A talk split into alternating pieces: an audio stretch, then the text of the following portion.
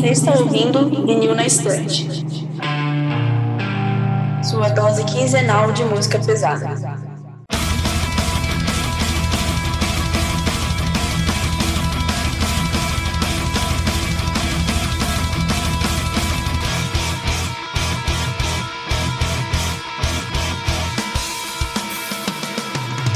Oi, eu sou a Kati. Eu sou o Lucas.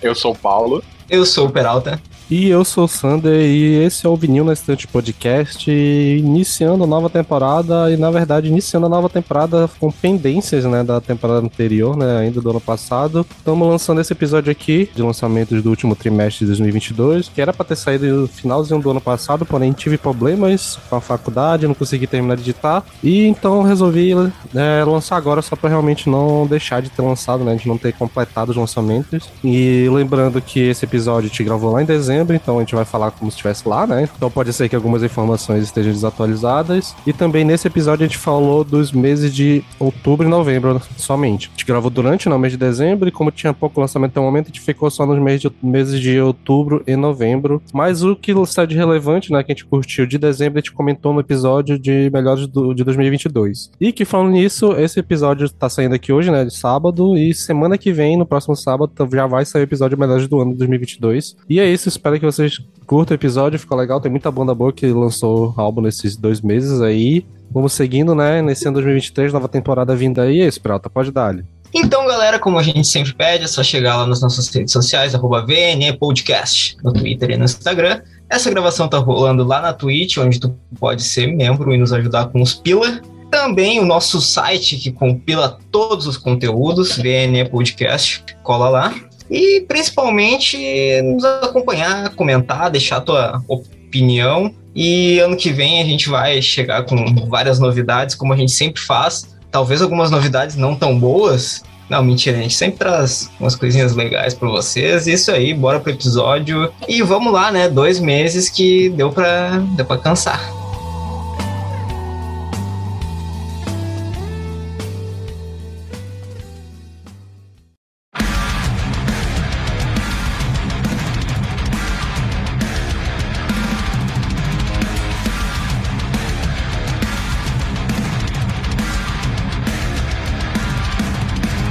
Vamos começar então, pessoal, no mês de outubro, para começar nosso bloco sobre as bandas principais, o Lamb of God lançou o álbum Omens.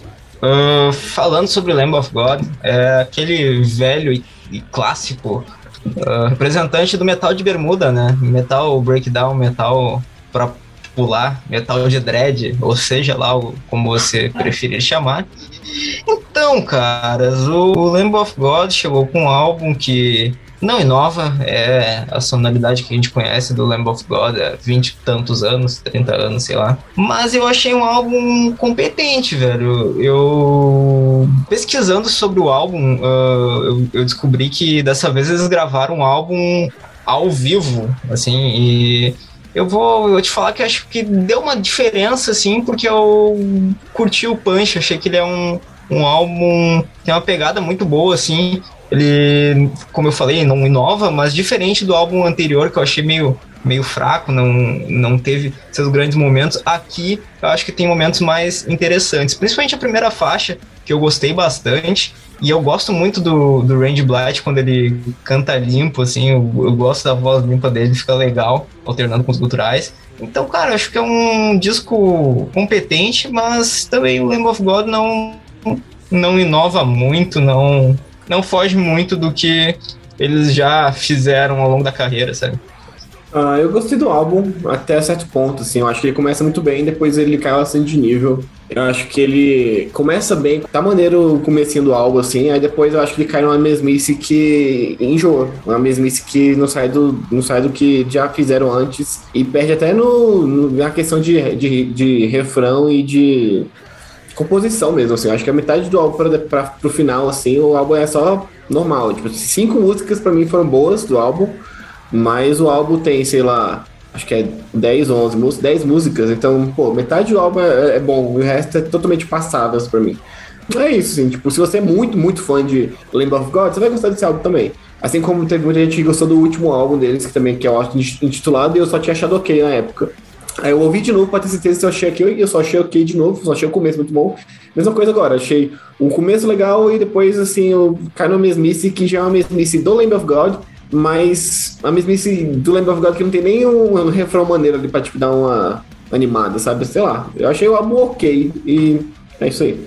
Cara, o pior é que é, eu assino embaixo de tudo que o Lucas falou, tipo, até o lance de voltar assim, ouvir, ouvir o álbum auto-intitulado de novo para ver se esse álbum é uma melhor, esse álbum de agora, né, é uma melhora ou não.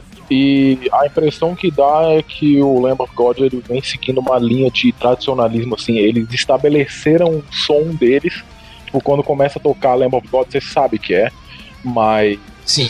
Tipo, não necessariamente eles conseguem colocar alguma coisa a mais nisso, sabe? Tipo, é apenas e unicamente o som do Lamb of God. Tipo, é um álbum que, como o Lucas falou, tipo, se você, sei lá, faz tempo que você não ouve Lamb of God, você coloca é, Banishing, o Nevermore, The Grave, tipo, pô, beleza, são faixas assim que, ah, nossa, legal, como seria legal de ver Lamb of God no festival. Mas, sei lá, ao mesmo tempo eu quero ver Late Rest, eu quero ver Walk With Me in Hell, e são 42 minutos assim que. Aliás, 41 minutos que passam meio que se arrastando, porque você fica esperando um momento onde vai ter essas músicas que eu citei anteriormente, e não tem. É apenas o Lamb of God, sabe? Cara, só achei, acho que assim, arrastado, não diria que o álbum é, porque tipo, ele é curtinho, sabe? São 40 minutos e, e, tipo, as faixas não são tão longas assim. Só que o que eu acho que cai mesmo é no problema do groove metal, que, querendo ou não, é um bagulho que ficou um pouco, não digo datado, mas tá precisando de uma renovação, assim, sério. E o pessoal que era groove metal meio que o que o groove metal fazia, o deathcore tem feito hoje em dia, não sei se vocês entendem esse raciocínio, assim, o deathcore e o gente. Então, sei lá, eu, é, eu acho que o problema é realmente é um, é um gênero que tá precisando se renovar ou virar outra coisa de fato, sabe? É, no geral, eu gosto bastante das faixas do Lamb of God. É sempre uma audição, pra mim, gostosa de modo geral, sabe? Eles trazem umas músicas mais interessantes. Parece que é, não é feito para show, mas parece que elas ficam muito interessantes no show. Acho que é essa impressão que eu tenho no geral dos álbuns dele.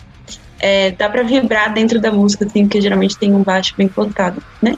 É, esse álbum não é diferente, o álbum é, então você fica, mano, que baixão gostoso. Só que tem um problema. Eu não acho que as faixas deles sejam muito diferenciáveis. Então eu escuto assim e tipo fico, nossa, que bacana, termino de escutar e achei uma opção bacana no final, já não lembro de muita coisa assim. Por exemplo, até agora para revisitar o que eu escrevi sobre sobre o álbum, eu já não me lembro de nenhuma faixa. Então é sempre assim um pouco memorável. Mas no geral, quando tá tocando, toca em algum lugar ou, ou eu escuto por aí, é bem bacana de ouvir. Certo, então vamos seguindo aqui no dia de 14. Finalmente saiu o tão aguardado álbum do Lorna Shaw, né, o primeiro álbum com o Will Ramos nos vocais, o Pain Remains. É, acho que eu posso falar que para nesse mesmo mês saiu um outro álbum de Symphonic Deathcore e eu preferi o outro do que esse, apesar de ter gostado muito dele. Mas eu acho que eu gostei muito dele, porém eu acho que ele pecou um pouco na Acho que eu não sei se exatamente no tamanho do álbum no tamanho das músicas, mas eu acho que é com o tempo ele começa muito bem, mas com o tempo tem uma barriguinha ali no meio do álbum que, sei lá, as coisas começam a ficar muito iguais. E, e, perde um pouco aquele senso de, tipo, novidade tal que a banda tem. Tem algumas músicas que parece que claramente eles estavam tentando repetir a, a, o que rolou no, no EP passado, né? Então, tipo, colocar alguns breakdowns, assim, meio que pra aquele casar aquele mesmo efeito que tinha da To Hellfire, né?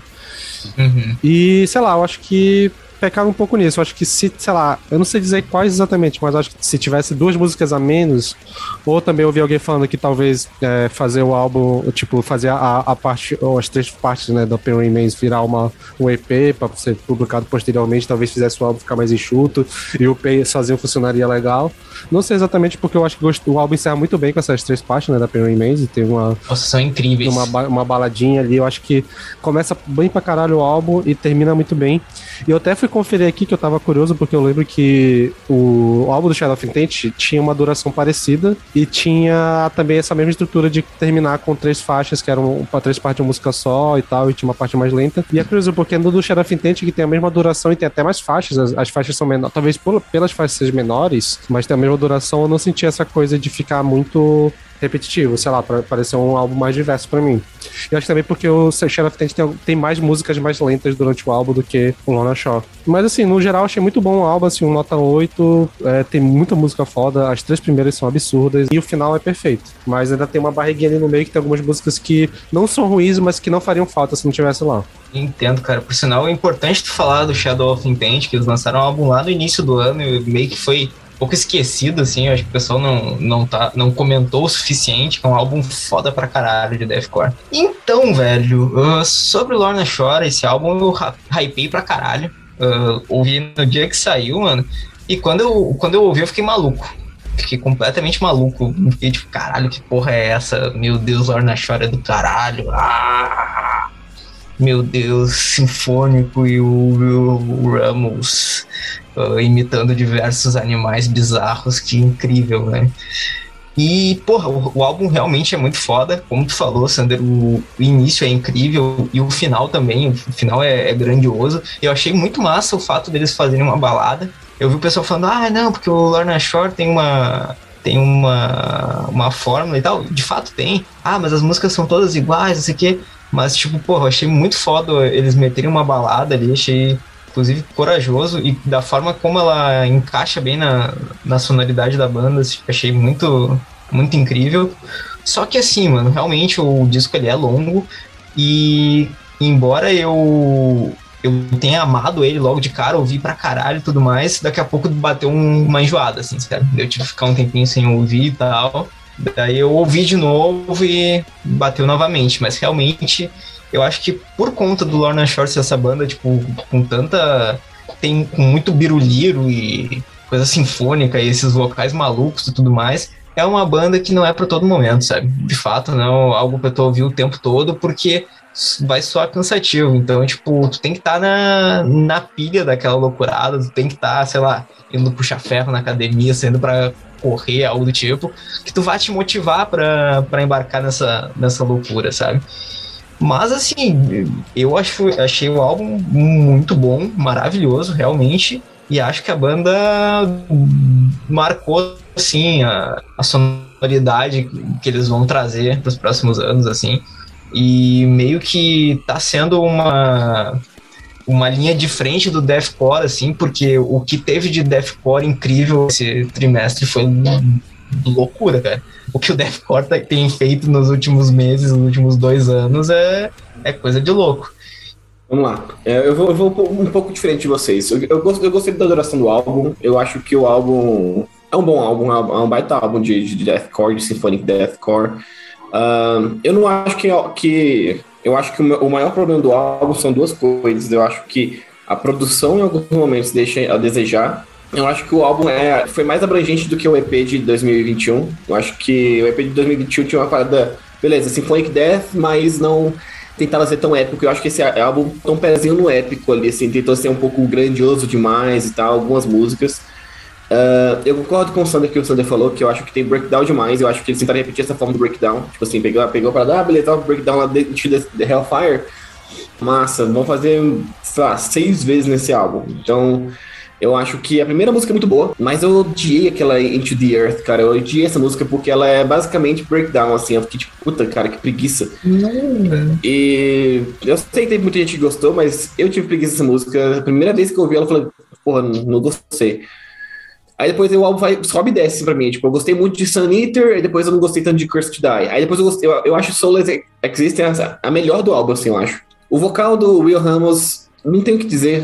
É porque o cara ele brinca de fazer todos os tipos de vocais em um, em um piscar de olhos, ele muda, então deixa, deixa todo o álbum, até as músicas mais chatas, ele deixa a música interessante porque você não sabe o que vai vir. Você tem um vocal super gutural, depois tem o esganiçadaço, depois ele faz uma parada que você fica, mano, como que esse cara tá fazendo isso, sabe? Tipo, eu não esperava ficar surpreso com o Will Ramos nesse álbum, porque depois do Into the Hellfire eu já imaginava o que ele viria Mas não, teve pelo menos três vezes no álbum assim que eu falei, caralho, como que esse cara faz isso, cara? É, é muito maluco, é, dá, dá, dá um medo, assim.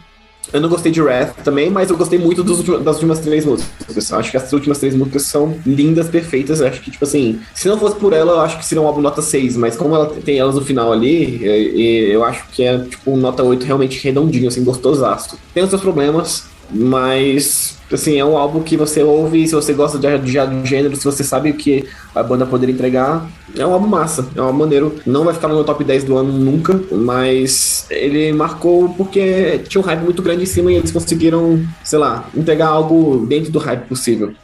Cara, assim, Deathcore, cara. Eu não, eu não tava esperando nada disso, na verdade. Tipo, o o álbum que lançou, o EP que lançou no ano passado, né, o To The Hellfire, eu até gostei, assim, eu comprei o hype que vocês me deixaram e fui um pouco animadinho também para ouvir esse álbum e não fui, não fui decepcionado. Não fui decepcionado. É, esse é o bom sinal. Welcome Back ao Sleeping Dreamer deve ser uma das melhores faixas do ano, assim, é até estranho falar isso de uma faixa de deathcore. E eu concordo com o Sander que depois, assim, o álbum parece que cria um, uma barriguinha assim que, tipo, eu não quero que exista. Eu fiquei, eu fiquei com um sentimento de meu Deus, acaba, meu Deus, acaba, meu Deus, acaba, ouvindo durante, é, depois de Sun Eater. Quando começou Pain Remain, eu já pensei, pelo amor de Deus, não acabe nunca. então, sei lá, essa, essa, faixa foi maravilhosa. Assim. Eu, eu queria que eles seguissem mais nesse direcionamento de saber equilibrar o épico com esse deathcore sinfônico que eles fazem, mas não foi isso que aconteceu na maior parte das vezes. Então, para mim, foi aquela coisa tipo um 5 ou um 6, mas pô, eu, eu voltaria por causa das faixas que eu citei. É, quando o Lucas estava falando sobre as faixas que ele curtiu, ele quase descreveu o que eu achei de Soulless Existence. É, eu amei demais essa faixa, ela me arrepiou muito. E é uma das mais longas do álbum, assim.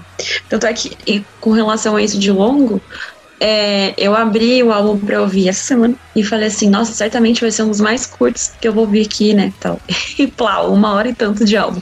Foi uma grata surpresa de ver uma banda de deathcore fazendo um álbum tão longo. Mas nessa em específico, Souls Existence foi longo, mas o Symphonic intensifies, assim, foi, foi muito gratificante ouvir isso do Lana Shore.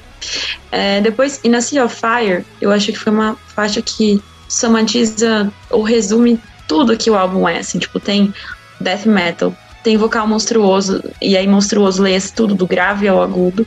É, tem um breakdown, eu não sei se essa aqui em específico, tipo, tem muito breakdown, acho que essa não. É meio, meio que equilibrado. É, tem sinfônico, tem um coral junto.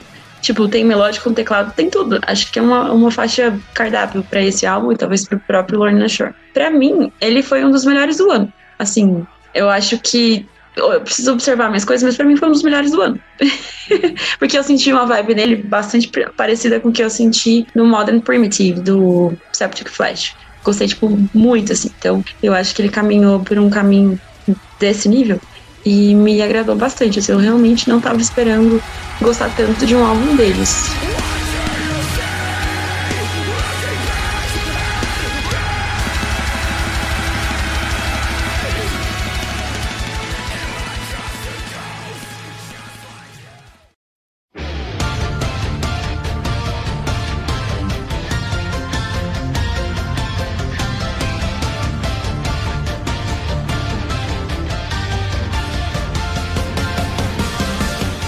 Beleza, então, prosseguindo aqui no dia 21 de outubro, na Alemanha, temos mais um álbum do Avantasia, o Paranormal Evening with Moonflower Society. Mais um álbum de Moonflower, né? E será que, Lucas, que é tão bom quanto o Moonflower do ano passado?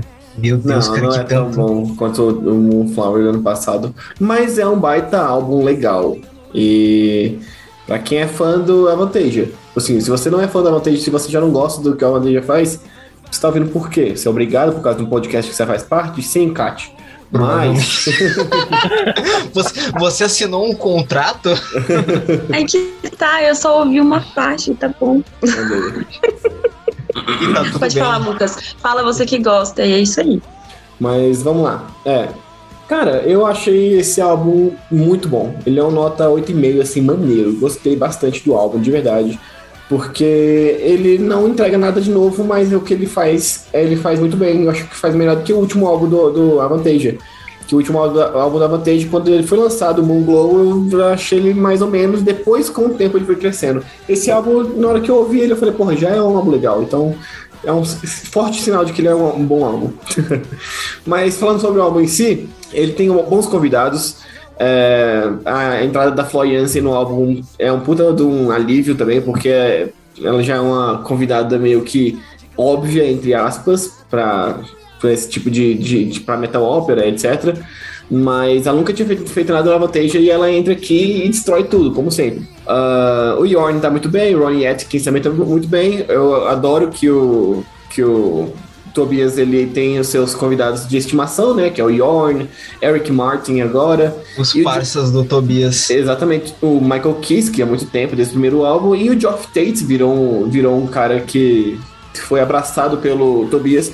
E o Tobias só, só mostra que ele consegue escrever álbuns uh, muito le legais de, de e tal, e que um pezinho no, no, no hard rock, e que ele é um, um, compositor tão bom que ele consegue reviver esses caras que não conseguem compor música para si mesmo. Que eu já falei, o Yorn é um baita vocalista, mas ele não consegue compor para si mesmo. Quando ele entra no Vantasia, o, o Tobias compõe uma música perfeita para ele e a música fica muito foda. Mesma coisa com o Geoff Tate.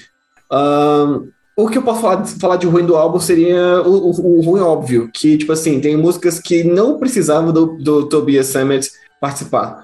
Uh, eu gostei das duas músicas, mas o Tobias ele aparece porque ele é meio ególatra, né? Meio. Sim, sendo muito legal. Ele é meio ególatra mesmo, ele gosta de participar de cara, ele tem, ele, ele, tem uma metal ópera, meu. Só o cara é. tem uma metal ópera, o cara tem que ser um pouco megalomaníaco. Tá ele é, é tudo como, sobre tá ele. Então é tudo sobre ele. Então ele tem um momento, momentos ali que ele, que ele aparece demais, sendo que não precisava aparecer. Mas, cara, é um álbum muito gostosinho de ouvir. Eu acho que as músicas que tem o Michael Kiss são músicas incríveis do caralho, assim, The Immons Light é muito boa. Uh, e a última música, Arabesque, é sensacional, assim. Quanto mais eu ouço ela, mais eu gosto. Eu achei essa música linda, maravilhosa que tem o Michael Kiske e o Yorn juntos, então assim, porra, não tem muito erro com esses dois caras juntos também. E é isso, cara, é um baita álbum de Avantasia, se você já não gosta, não ouça, porque você não vai gostar, mas se você gosta de Avantasia, você vai ouvir e vai gostar, porque tem muitas coisas do básico que a Avantasia faz e é uma fórmula que ele já aperfeiçoou ao nível que vai atender a expectativa de todo mundo que, que já conhece a banda. Então, uh, bora lá. Eu não tinha ouvido o álbum direito até hoje, porque eu fiquei com muita preguiça por causa do nome gigantesco. Mas daí eu também não tava muito na vibe e tal. Desde de manhã eu acordei de bom humor, pensei, hum, vou colocar uma Vantage no, nos fones de ouvido e aproveitar esse belo dia que tá, se, tá surgindo por aí. E cara, que saudade que eu tava do Tobias, né? Tá ligado? O, o, Lucas tá abrindo um sorrisinho ali, meu. E eu ouvindo o Tobias, é assim que eu fico, sabe? Porque, querendo ou não, o bicho é. Ele tem, ele tem seu ego, ele é megalomaníaco, mas ao mesmo tempo ele é um guardião da alegria, cara. Porque, mano, tu ouve a vantagem e tu fica feliz, tá ligado? Eu que gosto da banda fico feliz. A Kat provavelmente não, como a, como a gente bem sabe. Mas eu fico feliz ouvindo a Vantage, cara. E é isso aí, meu. Eu achei que é um bom álbum. Eu ainda não decidi uh, se ele é melhor ou não que o anterior. Porque, pô, o anterior tem as faixas com o, com o Hansi que são do caralho. Puta que pariu. Mas enfim, uh, achei um bom álbum e é a vantagem, cara. É metal ópera. Se tu não tem saco pra metal ópera em 2022, e eu tô quase sem saco pra, pra metal ópera em 2022, talvez em 2023 eu não aguente mais, não sei. Mas enfim, caiu bem, deu pra me divertir. Não achei o álbum maravilhoso, mas achei um álbum legal, divertidinho. E é isso aí, é a vantagem, cara. É o Tobias Summit. Cara, eu, eu acho que a gente é, a gente foca tanto no metal tipo mais pesado, tipo um black metal, doom, um death, essas coisas assim, que aí tipo quando aparece um álbum tipo Avantasia na pauta, ele seja até estranho a primeiro momento, tipo não é com frequência que a gente fala sobre power metal. E fazia muitíssimo tempo que eu não ouvia power metal. Então, sei lá, eu acho que escolhi o pior momento para ouvir o álbum, né? Como eu relatei pro Lucas e pro Peralta, eu tinha começado a ouvir esse álbum na academia. Pô, mas eu fiquei feliz, cara. Eu, eu, eu, tava, eu tava indo. Eu tava eu indo. Vou treinar o som de Avantasia também. Claro, meu. Pô, fui saltitando, cara. Fui saltitando, meu. Cheguei, cheguei lá, comecei a ouvir, eu fiquei, ah, meu Deus, lá vem isso, pelo amor de Deus. E chegou um momento do álbum, assim, que eu fiquei tipo, ah, tá passando até que rápido e tá, sei lá, só na quarta faixa, tipo, tá, tá indo, tá indo decentemente. E eu concordo com o Lucas que o Tobias, por mais que eu já não ouça Edgar há muito tempo, por exemplo, eu acho que ele sabe compor, eu acho que ele sabe usar muito bem dos pontos fortes de outros vocalistas. Tipo, Primal Fear é uma banda que eu não ouço e ponto. Tipo, nem quando eu tava no, no meu ápice, assim, de power metal, eu ouvia e, tipo, o House Shippers brilha em The Wicked Rule the Night. Sim. E é isso, cara. Eu... Chegou o ano. Eu, eu falando bem de Avantasia em 2022. É um bom álbum. É bom álbum, tá? É, pra mim é apenas isso. Aí, eu acho bonito vocês falando do, da banda. Sério, é bonito de ver. Aí eu, eu abstraio e finge que é outra. mas é bonito, gente, sério. Eu queria gostar de power metal no geral, mas algumas coisas não consigo, infelizmente. Mas escutei uma música e falei, caraca, muito feliz pra mim, bora voltar pro black metal. Mas é realmente bonito vocês falando. Continue. Bom, acho que então minhas opiniões vão ser rápidas, porque eu acabei ouvindo esse álbum poucas vezes, que eu acabei esquecendo que ele tinha saído. Mas acho que vai um pouco em coro com o pessoal falou. Acho que. Sinceramente, eu não lembro qual era o último álbum do Avantese que eu tinha ouvido, mas. Sei lá, deve ter sido Wicked Game, não sei. Wicked Symphony, né, na verdade talvez, não lembro. Faz muito tempo que eu não ouvi um álbum inteiro deles, assim, novo. Eu achei a experiência legal, no geral, e eu curti muito a faixa título. E é, o refrão dela é muito legal, assim, foi um, a música ficou na minha cabeça. E eu gostei das participações. Acho que só, sei lá, a, a, não sei, acho que a, algumas eu não entendi direito qual era. Mas, assim, nada que me incomodasse tanto, mas teve algumas que passaram batidas. Tipo a do Yorn. Acho que eu não vou muito com a cara dele, não. Acho que eu tô chegando à conclusão que eu não vou nem muito com a cara dele, nem como da, da Flop, porque as músicas que tem os dois eu não sei, não, sei lá, não me bateram tanto assim. Pelo menos não a primeira com a Flo, acho que a segunda eu, eu curti mais. A Tari é mais simpática. A Net e... é mais simpática. E sei lá, acho que foi isso. No geral, curti. Acho que tem essa coisa da duração, nem tem como reclamar, porque acho que até para um álbum da Vantage até que é um álbum curto, que é um metal ópera. Então achei legal. Foi uma experiência legal. Gostei de algumas músicas e foi isso. Power Metal, feliz. É isso. Bom, vamos prosseguindo aqui. Para fechar os principais, nós temos da Noruega Dark Throne com o álbum Astral Fortress. Mais um álbum né, do, do Dark Throne, depois de um ano que lançou Eternal Hails. E eu gostei muito do Eternal Hails. Achei o, assim, esse Doom Black que foi feito do, do, do Eternal Hails. Eu achei do caralho, assim, eu achei incrível. Então gente tinha uma expectativa para esse álbum. E eles lançaram só um single, né? Que foi a Caravan of the Broken Ghosts. E eu amei esse single. E o álbum começa com esse single, achei incrível. Achei um álbum na mesma pegada, mais ou menos, assim, do, do, do último. Acho que não, não mudou muito, assim. Mas eu confesso que eu preferi o Eternal Rails, porque eu achei ele mais conciso, mais redondinho, assim. Esse álbum eu achei que ele começa com três, com quatro faixas incríveis, maravilhosas mas aí eles inventaram de botar uma faixa marromena ali, que é a Kerkovian, é, Kevorkian Times. Aí botaram uma. que é só uns barulhinhos, parecendo, sei lá. Só uns barulhinhos estranhos. Aí até a Ion Chill, que eu achei uma faixa meio super. Meio isso aí, né? Super. Ah, meio. Porra, meio prog dos anos 70. É, tá bota a faixa com barulhinho. Bota a faixa com barulhinho, assim, achei totalmente sem noção. E a última faixa Ion Chill eu achei muito, sim, passável. Eu não acho, achei nada legal nela. Então as últimas três faixas eu achei muito fracas, mas as quatro primeiras faixas eu achei incríveis, deliciosas. Eu acho que uma coisa que acertaram muito, e agora quem for muito true Norwegian black metal coachist vai ficar puto, mas eu acho que o, o outro das quatro primeiras faixas ficaram perfeitos, assim.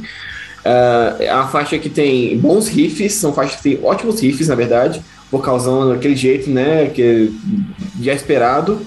Aí nos últimos um minuto, um minuto e meio, dois minutos de, das faixas, ele pega um riff foda e suga tudo aquele riff. E, cara, eu adoro quando uma banda faz isso bem feito, sabe? Tipo, pega, pega um riff e fica repetindo ele. É o melhor estilo de stoner mesmo, assim, uma parada bem stoner, bem, bem de repetição, mas é aquela repetição boa, gostosa, que, se, que entra a sua alma, assim, eu gosto muito disso.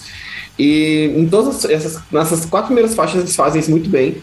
É isso, achei um álbum que, se não fosse as últimas três faixas, seria um álbum nota 10 para mim.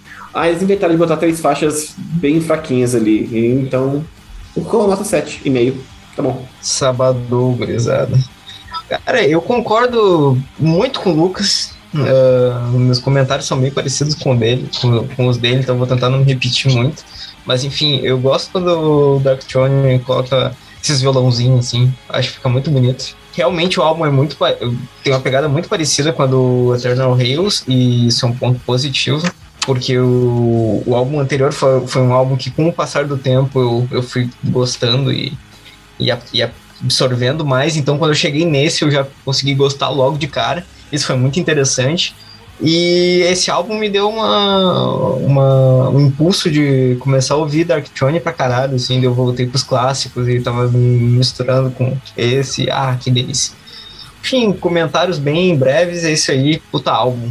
Bom, eu vou falar então aqui rapidão. Eu curti pra caramba, a, principalmente o trabalho de guitarra das primeiras faixas, assim, tipo, é um riff muito gostoso de ouvir. Sei lá, principalmente das quatro primeiras, acho que tem esse clima meio Doom fantasmagórico assim e tal, tipo essa atmosfera que alguns teclados tem de vez em quando. Curti muito isso. Mas, sei lá, eu ainda sei com a impressão de que eu gostei mais do álbum do ano passado do que esse. Eu não sei exatamente por quê. Porque eu não consigo ver um defeito específico assim, tipo, ah, foi aquilo ali. Mas eu acho o primeiro, talvez por ter sido uma novidade para mim, deve ter me pegado mais. Mas sei que eu achei uma continuidade legal para o trabalho deles. E o trabalho de guitarra até achei um pouco mais marcante do que no anterior, mas sei lá, ainda acho que faltou alguma coisa, ou não sei exatamente explicar, mas sei lá. Eu curti, meu álbum nota 8 por aí, tem muito riff foda e é isso, basicamente. Muito, muito bom. Principalmente as guitarras. Essa coisa que o Lucas falou da, do, de pegar o riff e ficar trabalhando, cara, é maravilhoso. Eles é fazem bom, muito bem.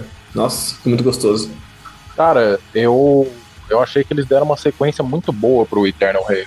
É, eu tinha gostado bastante do Eternal Rails por causa que o Dark Throne parece que pegou mais influência de heavy e utilizou naquele black metal dele mais. Nesse álbum, além desses dois elementos, parecem que, aliás, parece que eles voltam um pouco assim para as raízes punk que eles tinham. É, eu acho que a abertura de Caravan of Broken Souls mostra isso. Caravan of Broken Goats, foi mal. É, mostra isso bastante. E eu fiquei até pensando, tipo, caralho, o, depois de um álbum quase que heavy, assim, do Dark Throne, tipo, eles voltaram ao punk, só que tem um breakdown no meio da música que volta aquela atmosfera heavy, assim, que eu achei fantástico, cara, na moral. Essa faixa, ela seria a melhor do álbum. Porém, The Sea Beneath the Seas of the Sea é... Porra, é absurdo, cara. Assim, do trimestre eu não sei uma faixa melhor. Que essa eu realmente não sei uma faixa melhor que essa. Mas eu concordo muito com o Lucas que depois disso começa a ser não tipo aquela coisa completamente dispensável, mas começa a ser aquela coisa como eu sei que vocês conseguem fazer melhor que isso, sabe?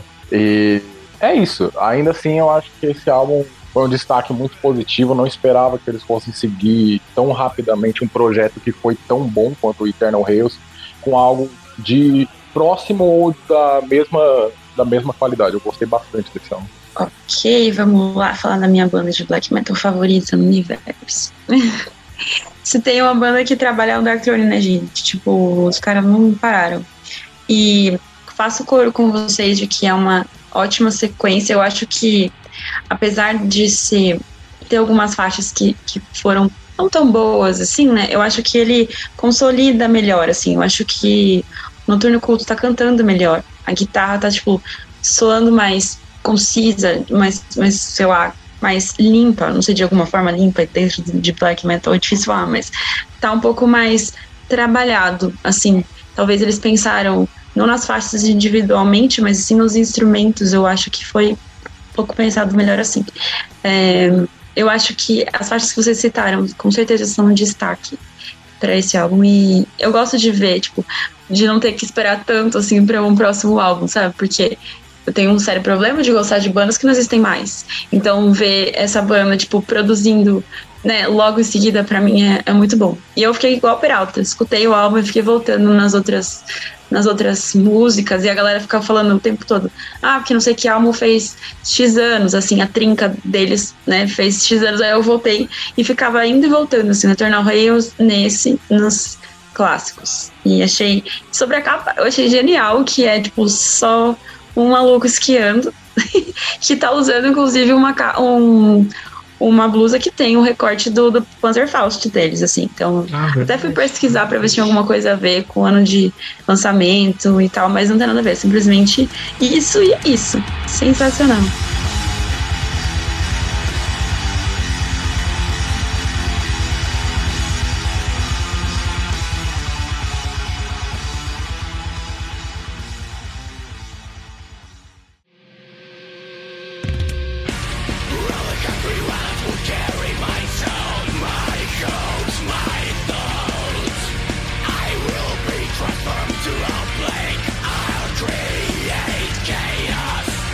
Beleza, vamos entrar agora no bloco de destaques e indo pra Grécia, mantendo ainda no pezinho no black metal a banda Aeneon, ou Aeneon, não sei como é pronuncia. Lançou um outro álbum que também é difícil, quer dizer, lançou um álbum que também é difícil de pronunciar, tipo Nesmoncini, Nemazine, talvez.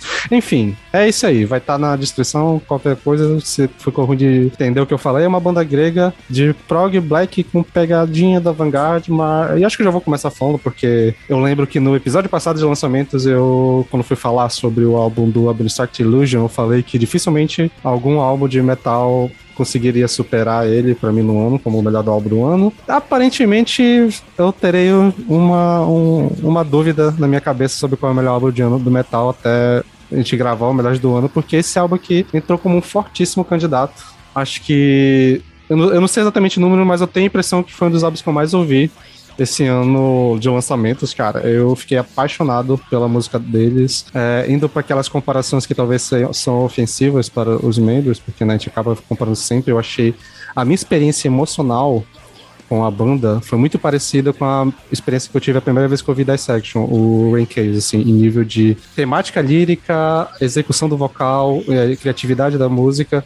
Só que eu achei até um pouco melhor porque foi pra esse lado é, prog, black, avant-garde, que é uma coisa que é mais a minha praia, pessoalmente. Então acabou que meio que as coisas foram tudo convergindo. E, cara, eu, eu achei o álbum todo impecável. É, a parte do. que a gente vai já ver a discussão né, com o, o lance dos saxofones, violinos e tal. E não só isso, mas tem um. Acho que o que mais pega para mim, que foi o que eu mais achei delícia, é a utilização de teclado é, com som de órgão principalmente em refrões, que dá um, um ar, assim, cara, é, é, absurdo. Mas eu acho que uma coisa que eu vi na reviewzinha do Lucas, que era o, a forma como sai tão natural esses instrumentos, é, é bizarro, porque não parece deslocado. Pelo menos pra mim, parecia que tava caminhando junto com a música, eles conseguiam criar uma atmosfera muito bem feita. E era aquelas álbuns que toda música tem alguma coisa marcante, tem algum riffzinho, algum efeitinho, alguma coisa, algum refrão, é, e assim, eu poderia destacar a minha música favorita, provavelmente do ano, que é Trauma Cultura e a Cartesanai, que são duas músicas que eu. eu, eu é, é uma coisa que eu não costumo fazer, é ouvir um álbum e ficar só dando replay numa música só. E com essas aconteceram.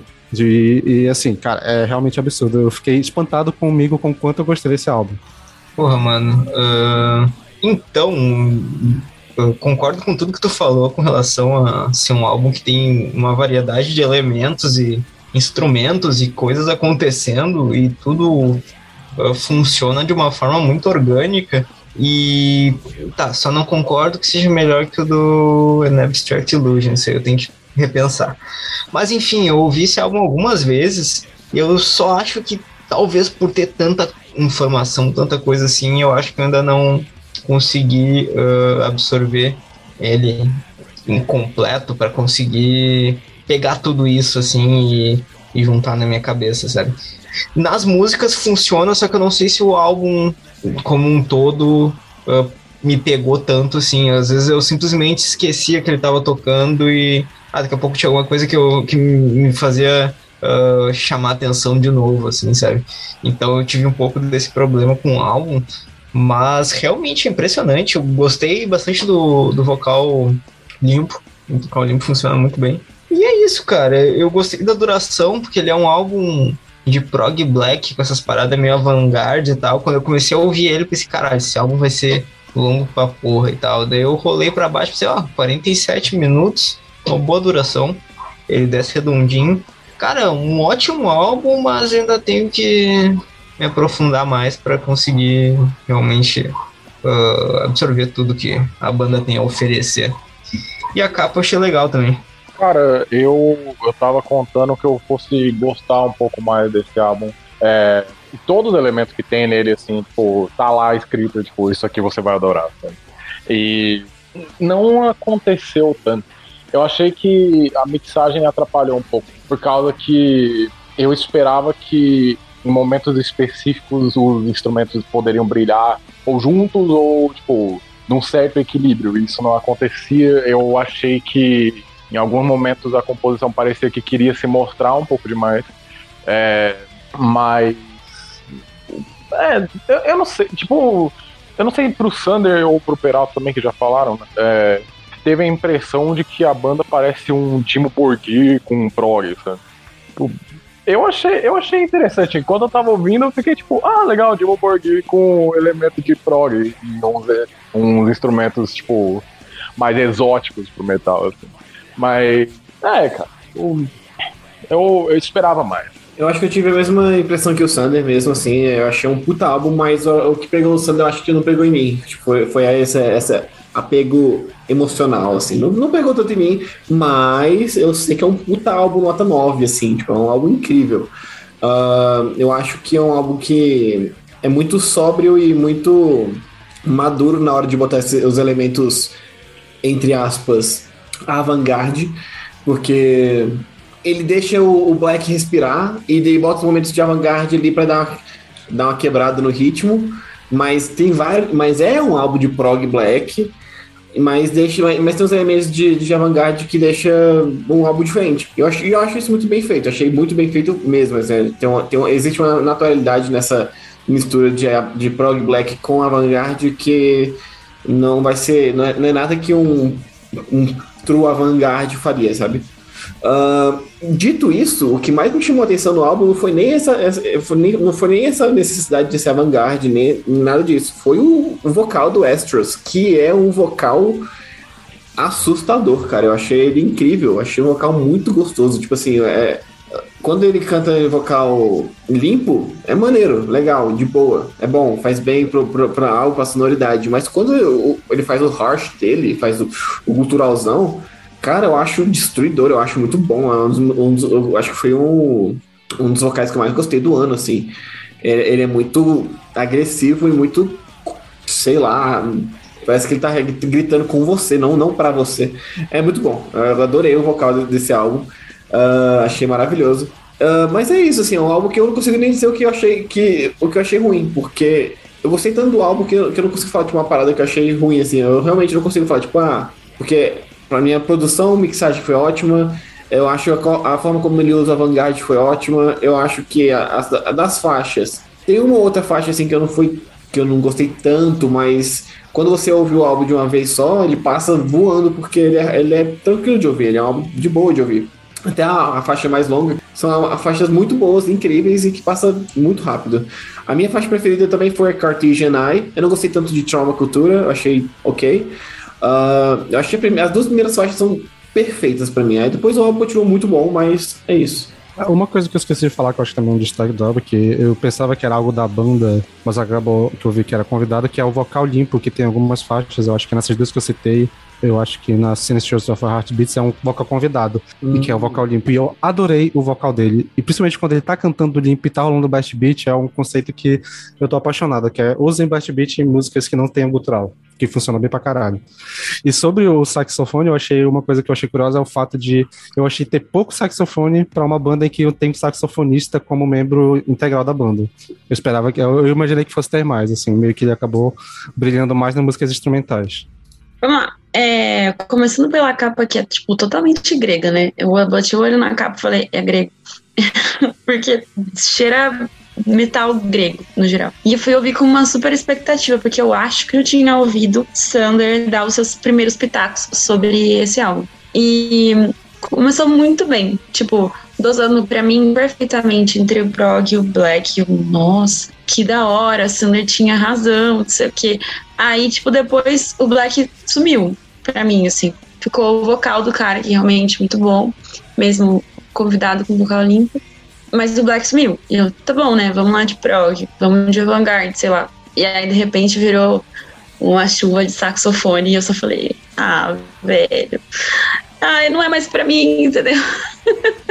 e aí só, só ficou uma pena, porque tipo, eu fiquei voltando nas primeiras faixas do álbum e, e, e as últimas eu quis esquecer, assim. Mas eu acho que agora que o Sander falou sobre o, o negócio emocional que ele sentiu com o Ike, eu vou ter que prestar atenção de novo. Mas eu vou continuar ignorando as últimas faixas por conta do, do saxofone. Mas, ok. Preciso ouvir de novo, eu acho. Vamos prosseguindo aqui. E no Brasil, diretamente do Maranhão, a banda Bastards lançou seu álbum Auschwitz Tropical. É, a gente, eu conheci essa banda por conta do nosso episódio de cena brasileira no Nordeste 1, né? Não sabia da existência dessa banda. E fiquei, tipo, muito surpresa com os álbuns que a gente ouviu para aquela pauta. Então, quando surgiu esse, e inclusive o El indicou no podcast, né, antes, eu falei assim, não, vou segurar, porque eu acho que a gente vai, vai escutar para a gravação. É, então eu tinha bastante expectativa, assim, de ouvir. Mas quando eu ouvi o álbum, eu senti que é, o instrumental, a parte sonora desse álbum ficou um pouco é, de lado, assim, perante as letras. As letras são muito mais pesadas, muito mais gritadas, muito mais, tipo, angústia, sabe, de, de colocar isso para fora. E o som ficou, para mim, um pouco mais secundário, assim. Eu senti que esse é um álbum para letras. Porque eu tinha gostado bastante do Brasil com o Z. Achei que ele tinha uma, uma coisa que mistura bastante metal e o hardcore ali, mas esse daqui já não me pegou tanto, assim. Acho que eu precisava ouvir uma, mais uma vez. Mas as letras, sensacional. Não tem mesmo nenhum defeito. Cara, Bastards que é a banda do André Nadler, né? É? Beleza. Cara, que, que álbum divertido, velho. Eu achei ele é divertido, ele é um hardcore que dá vontade de tu ouvir ele no show, sabe? Uma quebradeira do caralho, o pessoal pulando, gente caindo do teto, sei lá. Queria muito no, no show dessa banda.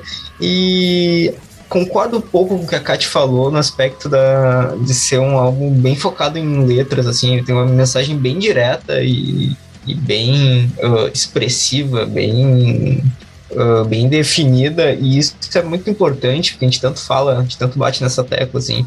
Acho importante bandas brasileiras que cada vez mais estão tendo essa, essa, coragem de trazer esse som direto e tal.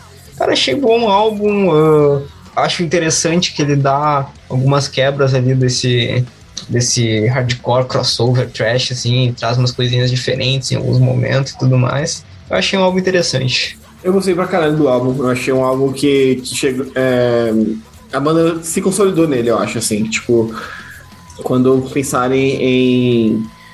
Sei lá, um, que nem o, o Surra se, se, se, se, chama de trash punk, eu acho que vão pensar agora no Surra e no, no Bastards. Bastards. Eu acho que são as bandas que vão ficar assim, mais na cabeça da galera quando pensarem no, no hardcore que tá disposto a falar o que muita banda gigante não quer falar. Um, mas eu concordo muito com a Kat também, e, e, o Peralta, eu acho que o, o, instrumental tá maneiro, tem bons riffs, é, tem um espacinho para eles brilhar ali, tem um momento que, que, tem um baixinho ali mais marcado, aí tem a guitarra tá massa, a bateria tá bem, mas acho que o foco é total nas letras, e por, e por isso, por ter focos na letra, uh, o foco tão grande nas letras, e em certos momentos sacrifica o instrumental. Então, assim, tem momentos que você fica tão focado naquele, na letra ali que, tipo, não tem uma quebra, não tem um, um breakdown, não tem uma, um, um riffzão, uma parada para o riffzão. É mais a letra, letra, letra, letra, letra, letra e acabou. Mas não é um problema para mim. Eu achei maneira a participação do trio Mediba na. Madiba, não sei. Uh, no Traficando Informações. Eu acho que é, ficou bem-vindo, ficou maneiro ali. Uh, é, é uma faixa que dá uma. Dá um, uma mensagem maneira aí para os roqueiros reaça. Acho que tem uma mensagem muito boa nessa, nessa, nessa música. Uh, e é isso, sacrificou um pouco sim, de velocidade, um pouquinho de peso uh, ah, para focar nas letras, mas não acho que seja, ruim, é uma faca de dois gumes. Você, você, você cortou aqui, mas cortou lá também, então assim, tá massa, eu acho que acho que fique tranquilo. 21 minutinhos de, de tracklist, oito músicas, perfeito, redondo, gostoso. Acho que a banda chega pra, pra se consolidar na cena. E, porra, muito bom, cara. Eu achei, achei muito gostoso de ouvir algo mesmo, assim. Acho que tem, tem uns versos muito bons, eu acho que tem bons refrões, eu acho que só uh, continuarem lançando com uma certa frequência que, que se consolida, consolida cada vez mais na cena e tem tudo para ser a linha de frente, assim, de antifascista, anticapitalista, essas paradas. Por sinal, essa música que tu comentou, Traficando Informação, o MG Bill tem um álbum maravilhoso com esse nome. Massa, me... hum, eu, eu achei que é um crossover muito bem feito e eu, eu sei quão raro é eu achar isso de crossover. É, colocaram bastante elementos que fizeram com que esses 20, 21 minutos passassem com uma certa velocidade, assim. Mas eu acho que por vários momentos a, a Kat está muito correta quando ela fala que sacrifica um pouco do instrumental para ser um metal de leitura, sabe? E nada contra a leitura, até porque a leitura desse álbum é excelente, né? Tem que ser falado o que está sendo falado ali. É, mas apreciando pelo próprio som mesmo. Ele começa, tipo, se for falar apenas do som, ele começa a ser um pouco enjoativo mesmo dentro desses 21 minutos. E em relação ao som, é isso. Agora, em relação às letras, eu, eu gostaria que eles consolidassem um pouco mais. Eu gostaria que fosse um pouco mais pesado para rivalizar com o peso que são as letras, inclusive. Mas, no, no geral, é isso, cara. Bom alma. Eu acho que eu consigo entender de onde vem essas críticas, mas eu acho que pelo menos para esse tipo de gênero, é um gênero que quando eu ouço, eu ouço de uma mesma forma que eu ouço mentalmente quando eu ouço rap, assim. Que, ó, de fato, para mim, a, a, a, parte instrumental é secundária, porque eu tô mais lá pela mensagem, pela ouvir a, a palavra e me, me, entrar dentro da história, entender as paradas e tal. E eu acabo que, sei lá, não me incomodou tanto essa questão da leitura, que vocês cunharam aí. E eu acho que gostei mais dele do que do primeiro, porque eu senti que teve uma evolução na lírica da, de lá. Que já era legal, mas eu achava que. Eu acho que, que eles conseguiram sei lá, acho que pelo Brasil, do jeito que tá, principalmente do período que eles lançaram, né, que eles lançaram um pouquinho antes da eleição, é, dava pra sentir um pouco mais uma raiva mais direcionada com sendo nomeado mais as coisas. Que já tinha bastante no primeiro, mas acho que aqui eu consegui sentir mais isso. Não sei dizer, não sei explicar. Eu acho que muito também porque eu, eu gostei pra caralho do texto que o El fez, né? Ele fez um, uma vez, indicou esse álbum no, na, na semana que a gente fez o, da eleição, e eu senti muito o texto dele quando eu fui ouvir, eu ouvi de uma forma diferente. Então acabei essa experiência sendo juntada com, com o review que o El fez lá. Beleza, vamos, vamos seguindo aqui. A próxima banda que temos nos Estados Unidos, o Daeva, com o álbum Share, Will and Black Magic. É, cara, eu achei esse álbum é, seguindo a Tony Buckspin, a gravadora, se eu não me engano, eu posso estar completamente errado. É, mas é, foi, foi vendo Instagram de, de gravadoras. Eu achei a capa disso mágica, assim, né? E combinando com alguns álbuns de rock que eu tenho gostado ultimamente. Então fiquei curioso, né? E quando eu li que a comparação disso era Battery, eu fiquei bastante curioso, mais do que eu já estava. E, e realmente se confirma, cara. Pô, é um Battery modernizado e eu acho que traz muito tipo, aquele punk, aquele trash, aquele início de, de death black, é, só que de uma maneira mais melódica até e o que dá para sentir que foi feito em 2022, sabe? Achei esse álbum pô, fantástico, cara. Assim, de descoberta, assim, foi a melhor que eu tive nesse, nesse trimestre, bimestre, né? E, pô, assim, sendo algo de estreia, isso aqui se torna ainda melhor, cara. Essa, sabendo que isso é um álbum de estreia, é torcer para que no futuro eles consigam trazer ainda mais qualidade. O que pode ser um trabalho árduo por causa que, porra, esse álbum já entrega bastante, cara. Puta álbum fantástico. Cara, eu ouvi esse álbum uma vez, mano, e sinceramente não consegui absorver muita coisa, sei lá, acho que por ver, tipo, sabe, Black and Trash, não tava esperando muito. Mas enfim, achei um álbum ok, só que essa comparação de ser um, um Battery dos anos 2020, caralho, mano, isso me deixou um pouco curioso. Eu acho que eu tenho que ouvir esse álbum de novo. Mas fica aí a dúvida, qual Battery exatamente? Verdade, né? Porque o Battery Se tem... for do primeiro álbum, eu passo, na moral. O Battery dos três primeiros álbuns. Vocês não Então, vão tô, tô, tô de boa, não ouvi. É, ah, é complicado, complicado. Não, eu acho que é, mesmo pra quem não curte os três primeiros álbuns do Battery, eu acho que vale a pena escutar o que seria alguma coisa influenciada por eles, esses três primeiros, feita com uma própria personalidade de uma maneira, obviamente, mas bastante influenciada. Eu curti pra caramba porque eu sou suspeita de gostar de Black and Trash, porque né, eu gosto bastante de Black Death, Black Trash não seria muito diferente. Mas é exatamente isso, soa tipo ah, soa muito gostoso. Não é só um battery, gente. É bastante influenciado, sim, mas não- eles têm a própria coisa. Eu acho que vale, vale a pena. E são 36 minutos de álbum, sabe? Talvez você acabe não retendo tanta coisa, porque realmente é um álbum curto, com acho que tipo 7, 8 faixas, se não me engano. E não é mais, são 9. Mas eu curti bastante. Eu acho que eu precisava de uma terceira audição, que eu cheguei a ouvir duas vezes, mas foi um looping, assim. Essa é outra coisa, parece que ele não tem exatamente um começo definido ou um fim definido. Você consegue colar uma faixa na outra, sabe? Uma primeira faixa e a última. Mas eu acho que vale a pena sim, seria uma continuação da hora. E essa faixa, essa capa, perdão, é totalmente inesperada. Você espera escutar talvez até um stoner, porque ela é bem viajada, e no fim das contas é black trash. Curti bastante. Acho que se escutar mais algumas vezes e reter mais coisas, ele pode entrar no meu pod. Meu pod. Meu top 10 do trimestre.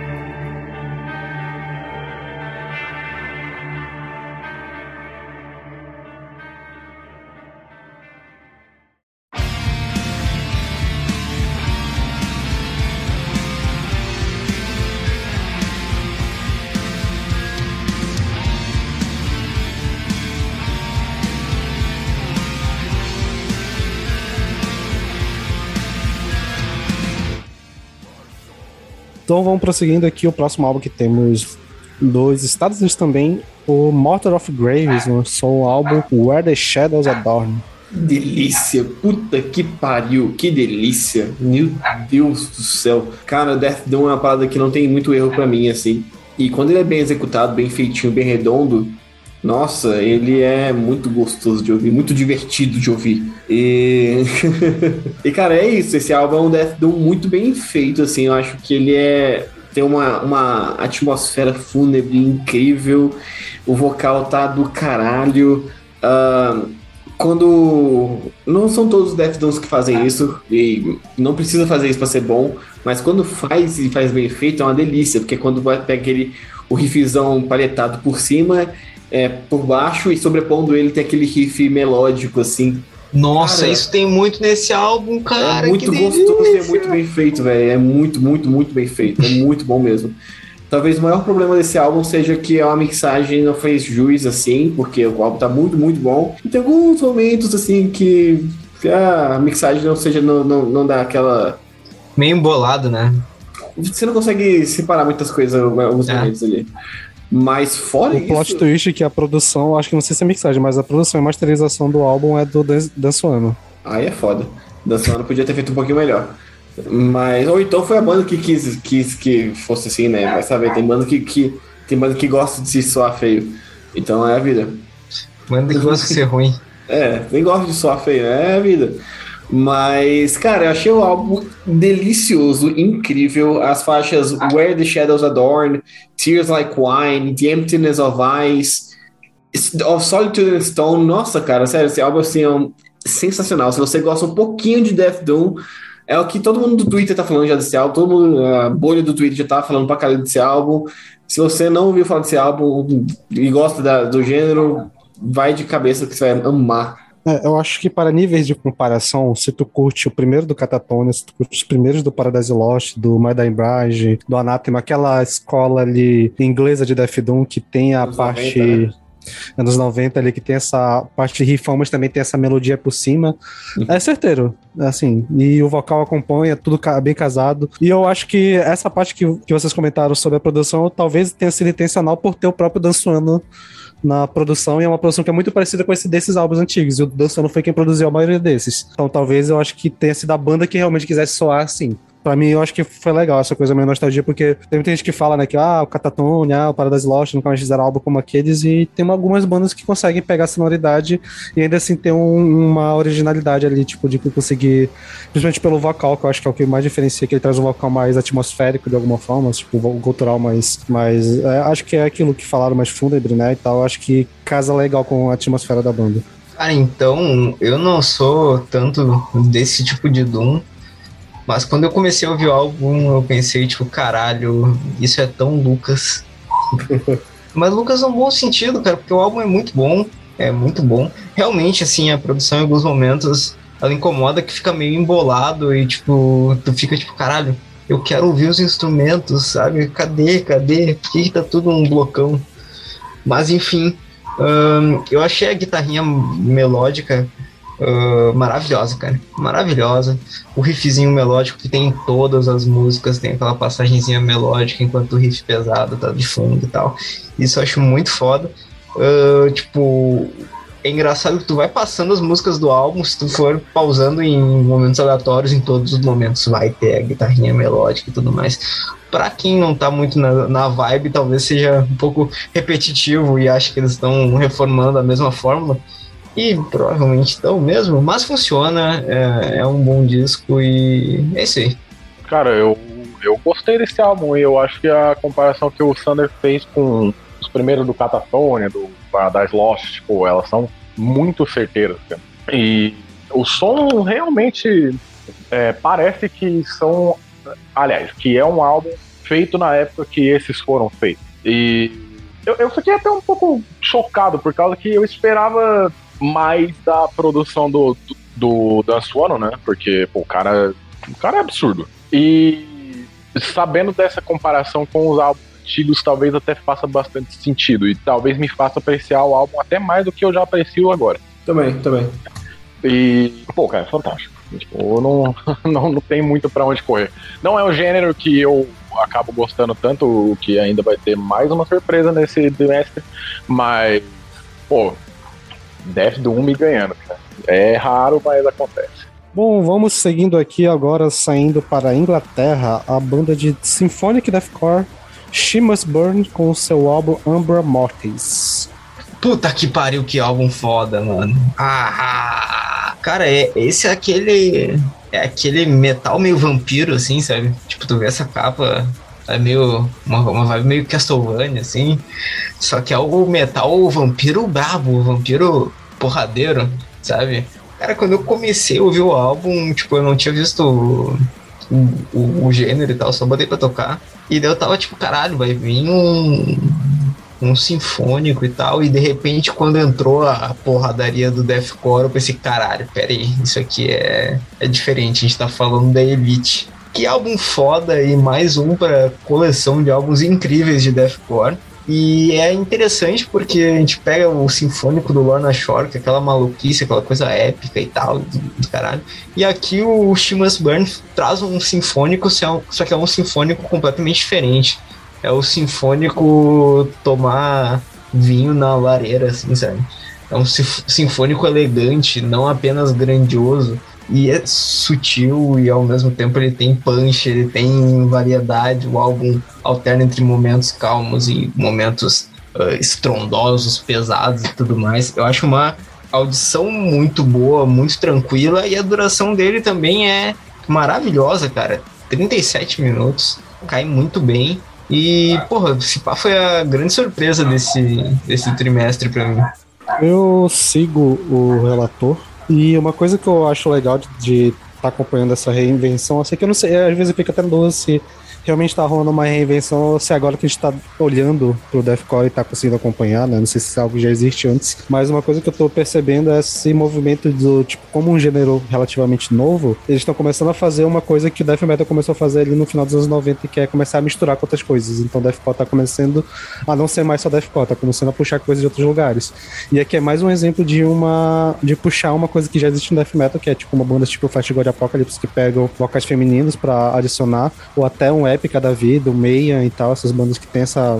usa esse vocal feminino no, no sinfônico. E é, aqui eu acho que funcionou bem pra caralho, porque primeiramente eu amei a voz da, da vocalista e é legal que ela não é só, não só vocalista, como ela também é ela que compõe a parte sinfônica de teclado, então é tudo é ela que faz. E o que eu acho foda, e eu acho que tem a ver com o fato dela ter esse, esse nível de compositora, é que não só a voz dela é muito foda, mas os, os melodias dos refrões são maravilhosas. Tipo, não é só a voz, ela canta num jeito que dá vontade de cantar junto, que dá vontade de ouvir, que, tipo, tem uma melodia que funciona legal. Assim. E fora que tem aquilo que eu comentei agora há pouco no álbum do Aenon, que é vocal limpo com blast beat no fundo, cara. Funciona bem pra caralho. E aqui é outro, outro exemplo de como dá pra funcionar bem pra porra. Tá, pra mim, pau a pau com o álbum do Shadow of Intent de melhores álbuns de deathcore do ano. E superou pra mim no Lona Show. Eu acho que esse álbum faz o que o Lona Shaw podia ter feito. Eu acho que o Lona Shore ele quis. E, e eu até falei, até quando eu escrevi sobre, sobre o álbum do Lona Shore, eu esqueci de comentar aqui. O que o Lona Shore fez no álbum foi. foi eu fiquei tipo, porra, massa, deu um thumbs up assim, tipo, pô, parabéns. É, de fazer uma coisa além, que é pegar uma coisa mais épica e tal, acho maneiro. Porque esse álbum é tudo que eu acho que o Lona Shore podia ter feito, mas quiseram ir para outro caminho. E tudo bem, beleza. Mas esse álbum aqui é isso, eu achei um, um, é um Symphonic Deathcore muito mais direto muito mais ao ponto. Uh, o Symphonic tá ali só como elemento, não é necessidade de, de oh, ser grandioso sempre. Que né, o Lona Shore teve essa, assim, essa. Parece que é uma obrigação deles de querer ser grandioso em todas as músicas. Uh, e eu gostei pra caralho desse álbum, achei uma delícia. Ele, eu ouvi ele só duas vezes, não tive tempo pra ouvir mais vezes.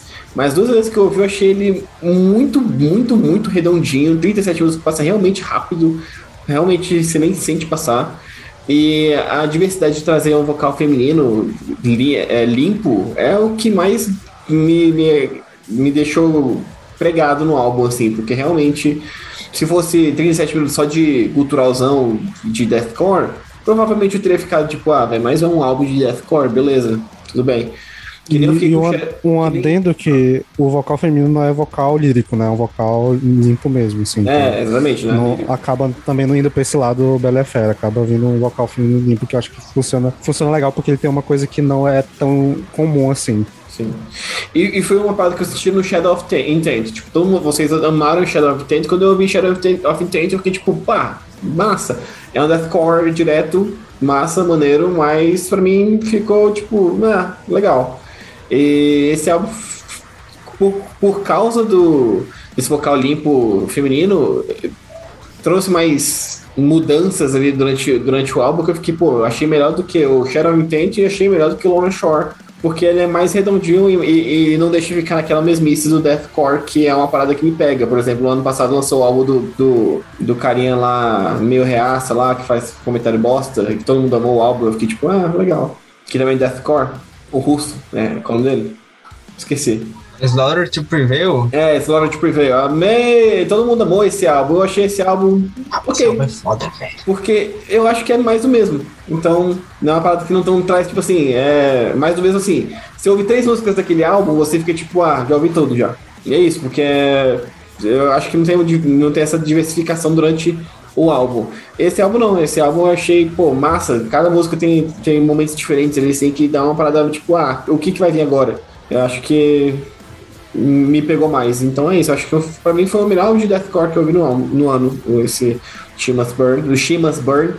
E, e, é isso, eu achei, achei uma delícia de álbum, preciso, preciso ouvir mais vezes para saber se vai estar no top 10 ou não. É, ouvindo esse álbum, eu achei grandioso as coisas em separado, assim. Eu achei o instrumental grandioso. Eu achei o vocal da mina maravilhoso.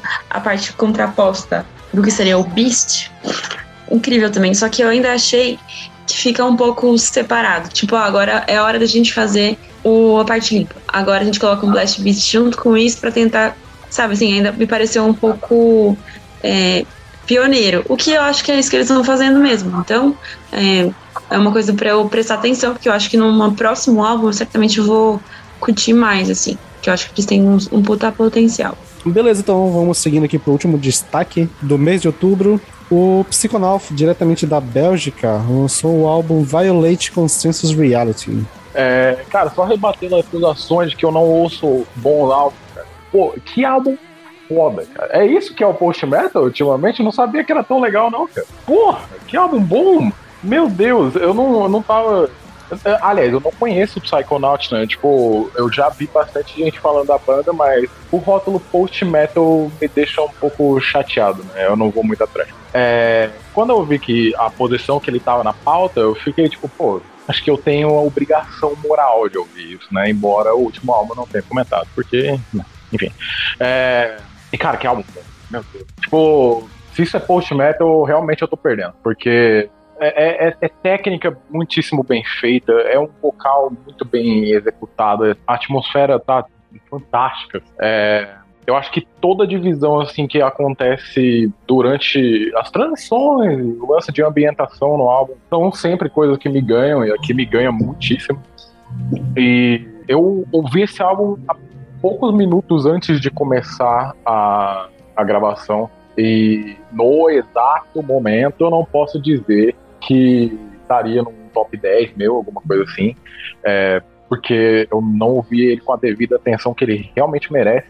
Mas antes de lançar um episódio de melhores do ano, muitíssimo provável que esse álbum vai estar lá, porque puta que pariu, que álbum fantástico, cara. Porra, meu, fico feliz que tu esteja no caminho do post-metal, Paulo. Inclusive, eu, eu não, não, não sei porque que tu tem esse preconceito com o gênero, velho. Até achei que tu curtia, mas enfim, fico feliz.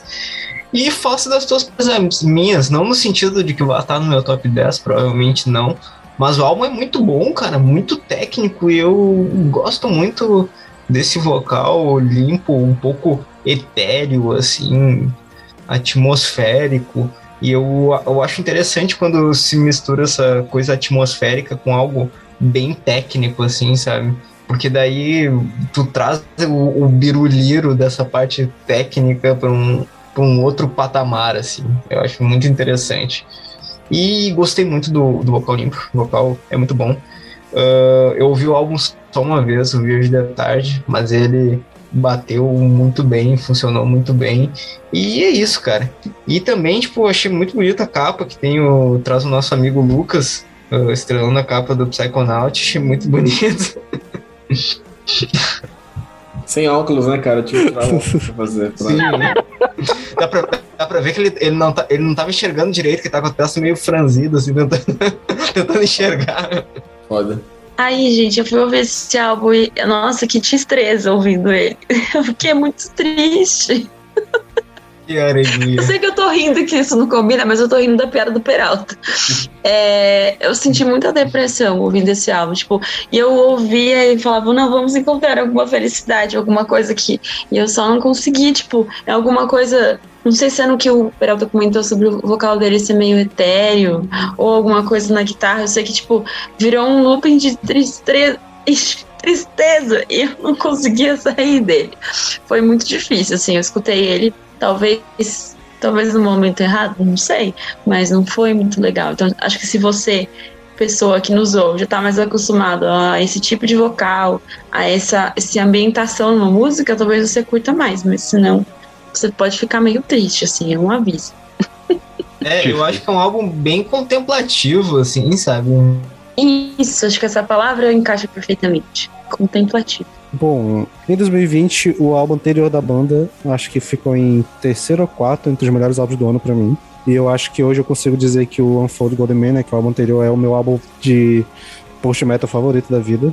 E eu não sou tão conhecedor assim do, do gênero, então, eu não conheço algumas bandas clássicas, então eu afirmo assim, da bagagem que eu tenho de post-metal, ele é meu favorito. E com esse álbum lá desse ano, o Psychonaut virou minha banda favorita e meio que, na minha cabeça, eles se tornaram a referência do que é um post-metal que eu curto. Que eles conseguem trazer um trabalho de guitarra muito bem feito, que tem essa parte do, post-metal que eu curto muito, essa coisa que bebe um pouquinho ali do sludge, traz uma coisa um pouco mais arrastada, só que consegue ter uma dinâmica que me prende legal.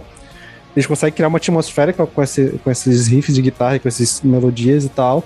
E eu gosto muito dos vocais, acho que eles conseguem usar bem a parte onde tem que ter um vocal limpo, onde tem que ter um gutural, acho que eles conseguem caminhar muito bem, utilizam muito aquela coisa né, de escolhas inteligentes de quando usar uma coisa ou outra. E, sei lá, eu acho que ele só não é, é o meu favorito da banda, porque eu acho que o primeiro me impactou demais. Mas pra mim tá tão bom quanto, assim. Com certeza vai estar tá no meus favoritos do ano. É de, de longe é meu álbum favorito de Post Metal e, e desse ano, eu acho que esse ano teve bandas tipo Cult of Luna e algumas outras grandes que lançaram o álbum, mas eu acho que nenhuma das outras chega perto de ter essa experiência emocional que eu tenho quando eu ouço o Psiconaut. Cara, eu ouvi esse álbum três vezes e eu não sei exatamente dizer o quanto eu gostei desse álbum, porque é uma experiência. É uma experiência. Parece que ele pega.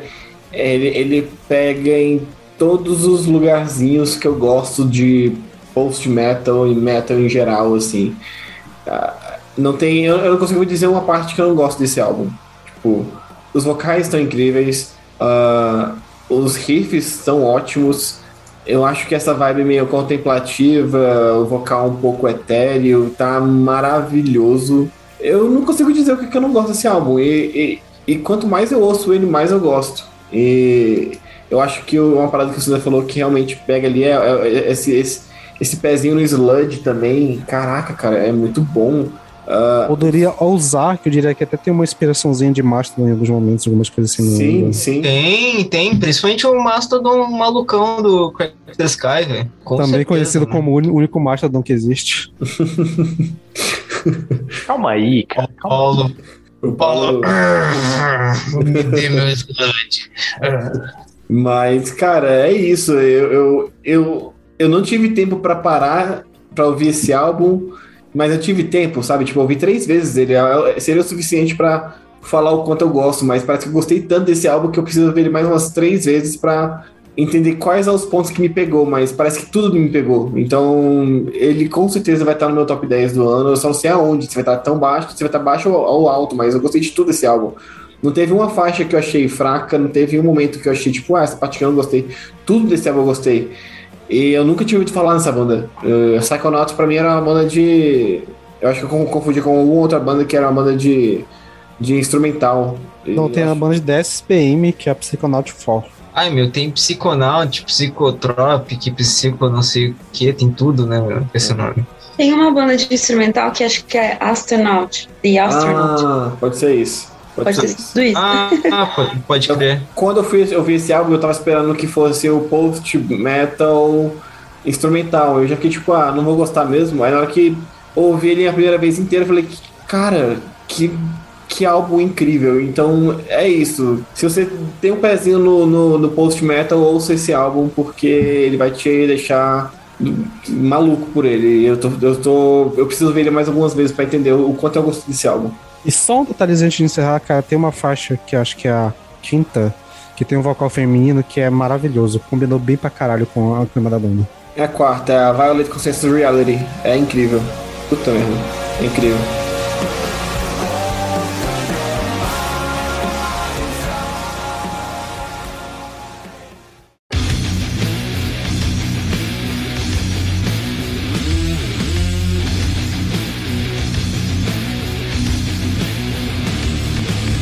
Certo, agora vamos começar o bloco de citações aqui, jogo bala, rapidinho, menções honrosas. Dia primeiro, nos Estados Unidos temos Death Doom com o Acid Witch e o álbum Rot Among Us. Eu não vi não, alguém ouviu? Então, velho, eu, eu vi a, o rótulo ali do, da pauta, porque a gente é assim, a gente rotula as coisas. Tava Death Doom, e ouvindo, eu, eu achei ele um, um heavy, claro, tem o Doom, mas eu achei muita influência de heavy, mano, e eu gostei pra caralho esse, esse vocal maluquinho, e eu entendi por que, que o nome da, da banda é, é Acid Witch, porque realmente parece uma bruxa cantando, cara. Uma bruxa da Disney, loucaça de metal. Que porra é essa, velho? Eu achei o álbum ah, um, um, pouco cansativo, com o tempo a gente fica meio. Ah, começa a irritar depois de um tempo o, o vocal.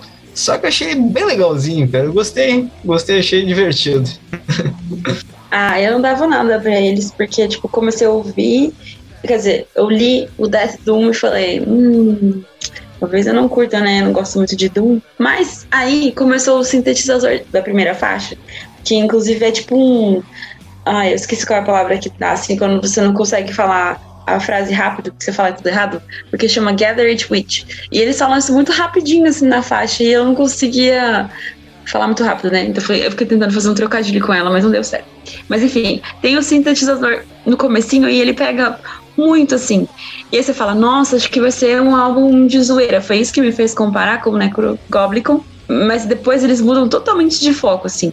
A bruxa maluca continua, mas ele fica, tipo, nada ali naquela faixa introdutória te prepara pro riff pesado ou refrão, tipo, que fica incessantemente repetido. Eu acho que eles encostam num, num stoner, assim, na minha opinião. Não sei se o Pirata que ouviu concorda, mas para mim eles batem ali. O vocal fica meio dissonante, assim, uhum. e o toque deles é um lírico medonho, sabe? Sei lá. Oi? Um pouco, um pouco. Eu também achei stoner. Na real, eu achei tudo menos Death. Não, com esse, com esse nome, Acid Witch, se não fosse Stoner, eu ficaria surpreso, inclusive. É, de fato. Mas é que tá, eles fato. não são nomeados como é, Stoner, né? É, eu achei muito mais. Claro, obviamente Doom, mas muito mais heavy, Stoner, assim, tipo.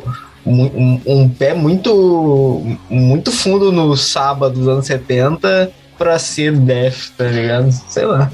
Não entendi a comparação. E... E tava pesquisando um pouco sobre a banda, parece que esse é o tema deles, assim, geral. É sempre a bruxa, como de esperar, a bruxa da Disney. E também pesquisando sobre eles, eu descobri que ele, o guitarrista dessa banda é do Temple of Void, que foi uma banda que a gente falou, eu acho que na, na gravação anterior. E acho que vocês tinham curtido bastante o som, assim. Então, eles então, parecem que têm uma outra veia. Era uma banda então, de Stoner, então tava ali, né? É de Stoner? Sim. Temple of Void? Eu tenho quase certeza que é. Que é com esse nome, se não for também Stone, pelo amor de Deus, né? o próximo álbum que temos aqui é o The Signal Hurt the Space do Paris, uma banda de prog metal que, para mim, tá ali entre um Dream Theater e um hack antigo, de um, um, prog que as bandas não costumam mais fazer hoje em dia, e até o próprio Dream Theater não faz mais, que é conseguir ser pirado e sem soar é, genérico e cansativo. Tipo, eles conseguem fazer os solos na hora certa, mas eles conseguem. É, tipo, não é aquele prog que é focado, focado em vocal, como tem muito totalmente. O vocal tá lá, é legal, mas o instrumental ele ganha mais. E esse instrumental que usa, por exemplo, muita. É, é, prato na bateria, aquelas swingadas que tem de vez em quando, baixo bem forte. Bem assim na vibe ali de um Infinity início dos anos 2000 ali, tipo do Metropolis, Octavari e tal, Train of Thought. Pelo menos a impressão que eu tive foi algo nesse sentido. E eu tava com saudade de ouvir uma banda assim. Tipo, eu nem sei se realmente achei o álbum muito bom ou se eu só tava com saudade de ouvir um álbum bom desse tipo de sonoridade. E eu curti a experiência de ouvir o álbum. A mesma coisa que eu senti, assim, enquanto eu ouvia. É, é, é, que na verdade pega, pega em vários pontos que eu gosto muito, né? Sci-fi, prog metal. Então, assim, não tem muito pra onde fugir. É, é, é bem executado, lembra bastante sim Dream Theater, mas a parte boa do Dream Theater, que nem você falou. Eles sabem botar as coisas no lugar certo sem ficar exagerado, sem ficar uma caricatura de si mesmo. Uh, e tem vários momentos, e, tipo assim, não, não são só ah, lembra do Dream Theater por causa disso ou daquilo, da sonoridade. Não, tem, tem progressão de corda e tem uns riffs que eu fiquei, pera, isso aqui eu acho que eu já ouvi na década de 90 do Dream Theater. Aí teve, tem uma progressãozinha assim de riff que eu, hum, eu acho que isso aqui é da, daquele álbum de 2001. Então, assim, tem algumas coisas ali que eu fiquei, tipo, é quase meio que uma paródia, quase que um, um cover, mas no bom sentido. Uh, eu gostei muito, gostei muito desse álbum. Acho que ele tem uma parada totalmente de, de ser um. De, é um conceito. Tem várias coisas ali que eu fiquei tipo. Ah, tem, tem um conceito, tem que ouvir o álbum, o álbum passado para entender e tal. Mas eu falei, não, não, não vou. Mas não, não agora. Mas eu gostei pra caralho desse álbum. Acho que ele pega tudo realmente o que o Hack antigo fez, o que o Dream Theater antigo fez. Uh, me lembrou um pouquinho também de Between the Barry and Me, no sentido de, de ser prog, não de ser tão louco, mas tem um vocal um pouco mais tranquilo do que as outras bandas que a gente comentou. E é isso, cara. Se você gosta de prog e gosta de, de Devin Townsend, você também deve gostar bastante desse álbum. Tem, também tem um, um, um pezinho no Devin Townsend ali, o Devin Townsend do Ziltoid, Ziltoid, acho que é esse o nome dele. É Ziltoid, eu acho. Tem um pouquinho, assim, de, de, de Ziltoid também no álbum. Um petardo do prog. Maravilhoso. Delícia. Bom, vamos prosseguindo aqui. E no dia 7 ainda, também nos Estados Unidos, o Gotcha Horror lançou o álbum Angels Hanging from the Arcs of Heaven. Cara, é um trash death bem pra tocar em festival, cara. Pô, eu achei a vibe bem. É, Let me hear you say! E, tipo, música de, de mosh pit total, assim. É óbvio que pode agradar, vários. Eu acho que eu tenho minhas bandas pra, que me agradam fazendo esse tipo de som. E o Gold Horror, tipo, é uma banda classicuda, assim, que eu nunca tinha ouvido até esse álbum. Eu gostei. É, então eu acho que eu devo dar chance a mais trabalhos anteriores deles. Mas esse, assim, ficou para mim apenas como um bom álbum. Cara, eu captei bem o que tu falou e, e foi bem o que eu senti. Eu achei o álbum legal, ele tem coisa de death, tem coisa de trash, tem coisa de black. E o que eu pensei, tipo, pô, álbum legal e tal, não vou ouvir de novo, mas eu iria muito num show dessa banda, tá ligado? Nossa, tipo, porra, se fosse, sei lá, um show de alguma banda que vai tocar aqui em Porto Alegre, eu vou ver, caralho, o Gold Horror vai abrir, porra, vou ir nesse show, meu, vai ser massa, Mas tá ligado? esse é o ponto. É muito, É, tipo, é uma banda que não te cativa o suficiente pra, tipo, ah, nossa, o Gold Horror vai estar aqui, então eu vou, tá ligado? Tipo, Não, é aquela é coisa, tipo, ah, eles estão aqui cara. também, então eu vou ficar. Exatamente, é uma banda que tu não vai por conta deles, mas se eles estão tocando, tu não te incomoda e tu vai achar legal, tá ligado? Mas realmente não é nada, nada de novo, nada de especial e tal. É competente. É, é pizza de calabresa. Lá vem. Cadê a playlist Metal Pizza de Calabresa? Começar com as comidas. Vai ter Lamb of God, vai ter Crisium. Ô, louco. É, eu escutei e foi uma das primeiras que eu ouvi desse desse mês, eu acho. Eu não os conhecia antes, eu sabia que eles tinham ótimas capas, inclusive usava algumas capas deles como plano de fundo do celular sem saber, olha só. É. E, mas assim, eles fazem o que vocês acabaram de comentar, alguma coisa correta, que a gente poderia estar no show, escutá-los como banda de abertura, talvez, ou banda dentro de um festival, ia ser uma audição da hora. Eu acho que sim. Mas pra mim, eles, eles têm uma coisa de destaque que eu não vejo tanto nas outras bandas, que é ter um, um baixo perceptível. Eu acho que isso é uma coisa interessante de trazer pra uma banda que tem que tenha coisas do thrash, sabe? Isso é meio raro no thrash, então é uma, um destaque pra isso. E eu acho que é uma banda que vai agradar certamente fãs de Vader e Hate, que tem aquela vibe mais polonesa de, de death metal. Acho que é, eles são corretos a esse nível, assim.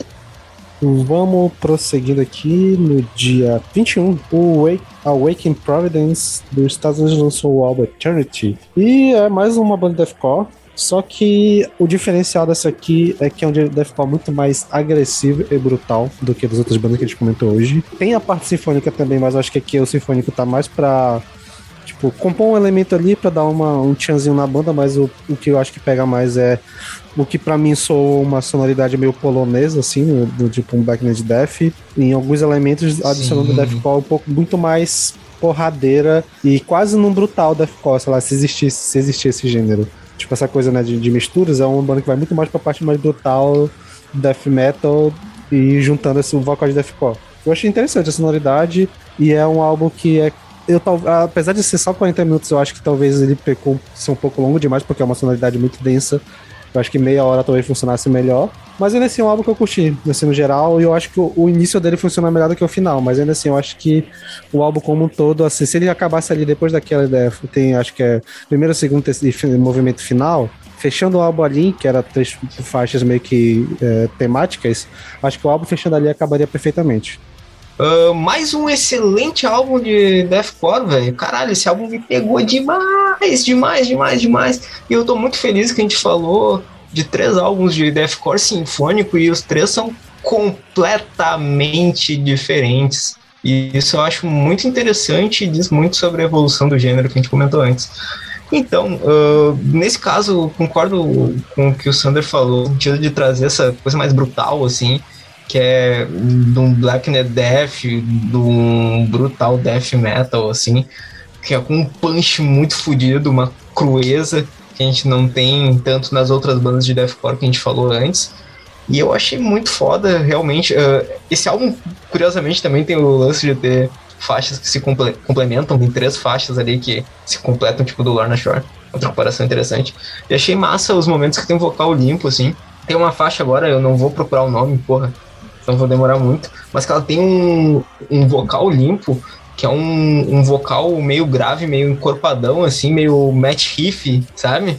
Que é, o, que é aquele, aquele vocal limpo barítono, assim, de refrão, achei bem, bem interessante, caiu muito bem. porra, achei muito foda, velho. Descoberta interessantíssima. Talvez não tá no nível do álbum do Shimas Burn em termos de surpresa para mim, mas tá beirando ali. Foi, serviu muito, serviu muito. Beleza, prosseguindo aqui, o próximo banda que temos é o Avatarium com o álbum Death Where You Sting. Eu, eu gostei desse álbum, eu, eu vi ele só duas vezes, mas eu achei, eu achei ele bem gostoso. Achei um, um Doom acessível. É aquele, é aquele Doom que me lembra o Doom do década de 2000 do, do Catatonia, no sentido de não que seja igual aquilo, mas que seja para dar um, um Doom acessível, um, um Doom que você deixa, sei lá, você mostraria para uma pessoa que não é de, muito de metal e a pessoa gostaria também. A, a, a pessoa estaria... Um soft Doom, né? É, um soft Doom tranquilo, bem feito, um vocal feminino muito foda. Uh, me lembrou um pouco também os Oceans of Slumber, uh, no bom sentido. E principalmente na, na, nas faixas mais leves, me lembrou, me lembrou a, a leveza do, do Oceans of Slumber do último álbum. Uh, e é isso, achei um mundo muito bem feito. Uh, divertido, eu diria também. Recebe o selo é, de divertido de mim, porque ao mesmo tempo que eu fico triste, eu fico. Eu, eu acho bem, bem gostosinho essa, essa tristeza soft aí. E é isso, da hora, gostei bastante do álbum. Eu preciso urgentemente de uma figurinha do Lucas sorrindo com uma legenda divertida. É o Soft Doom, cara. É um Doom gostosinho. É um Doom que toca na rádio Antena 1, que provavelmente os, os pais de todos nós ouvem em algum momento. Ou ouviram em algum momento da vida.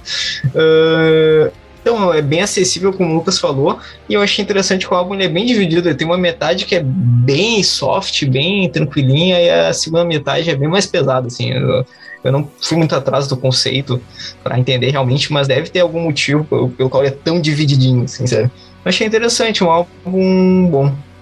Próxima banda que temos aqui também, no dia 21, nos Estados Unidos, o Exhumed lançou o álbum To The Dead, que não é para o vocalista do Mayhem, né, eu suponho. Em homenagem ao Lavo de Carvalho.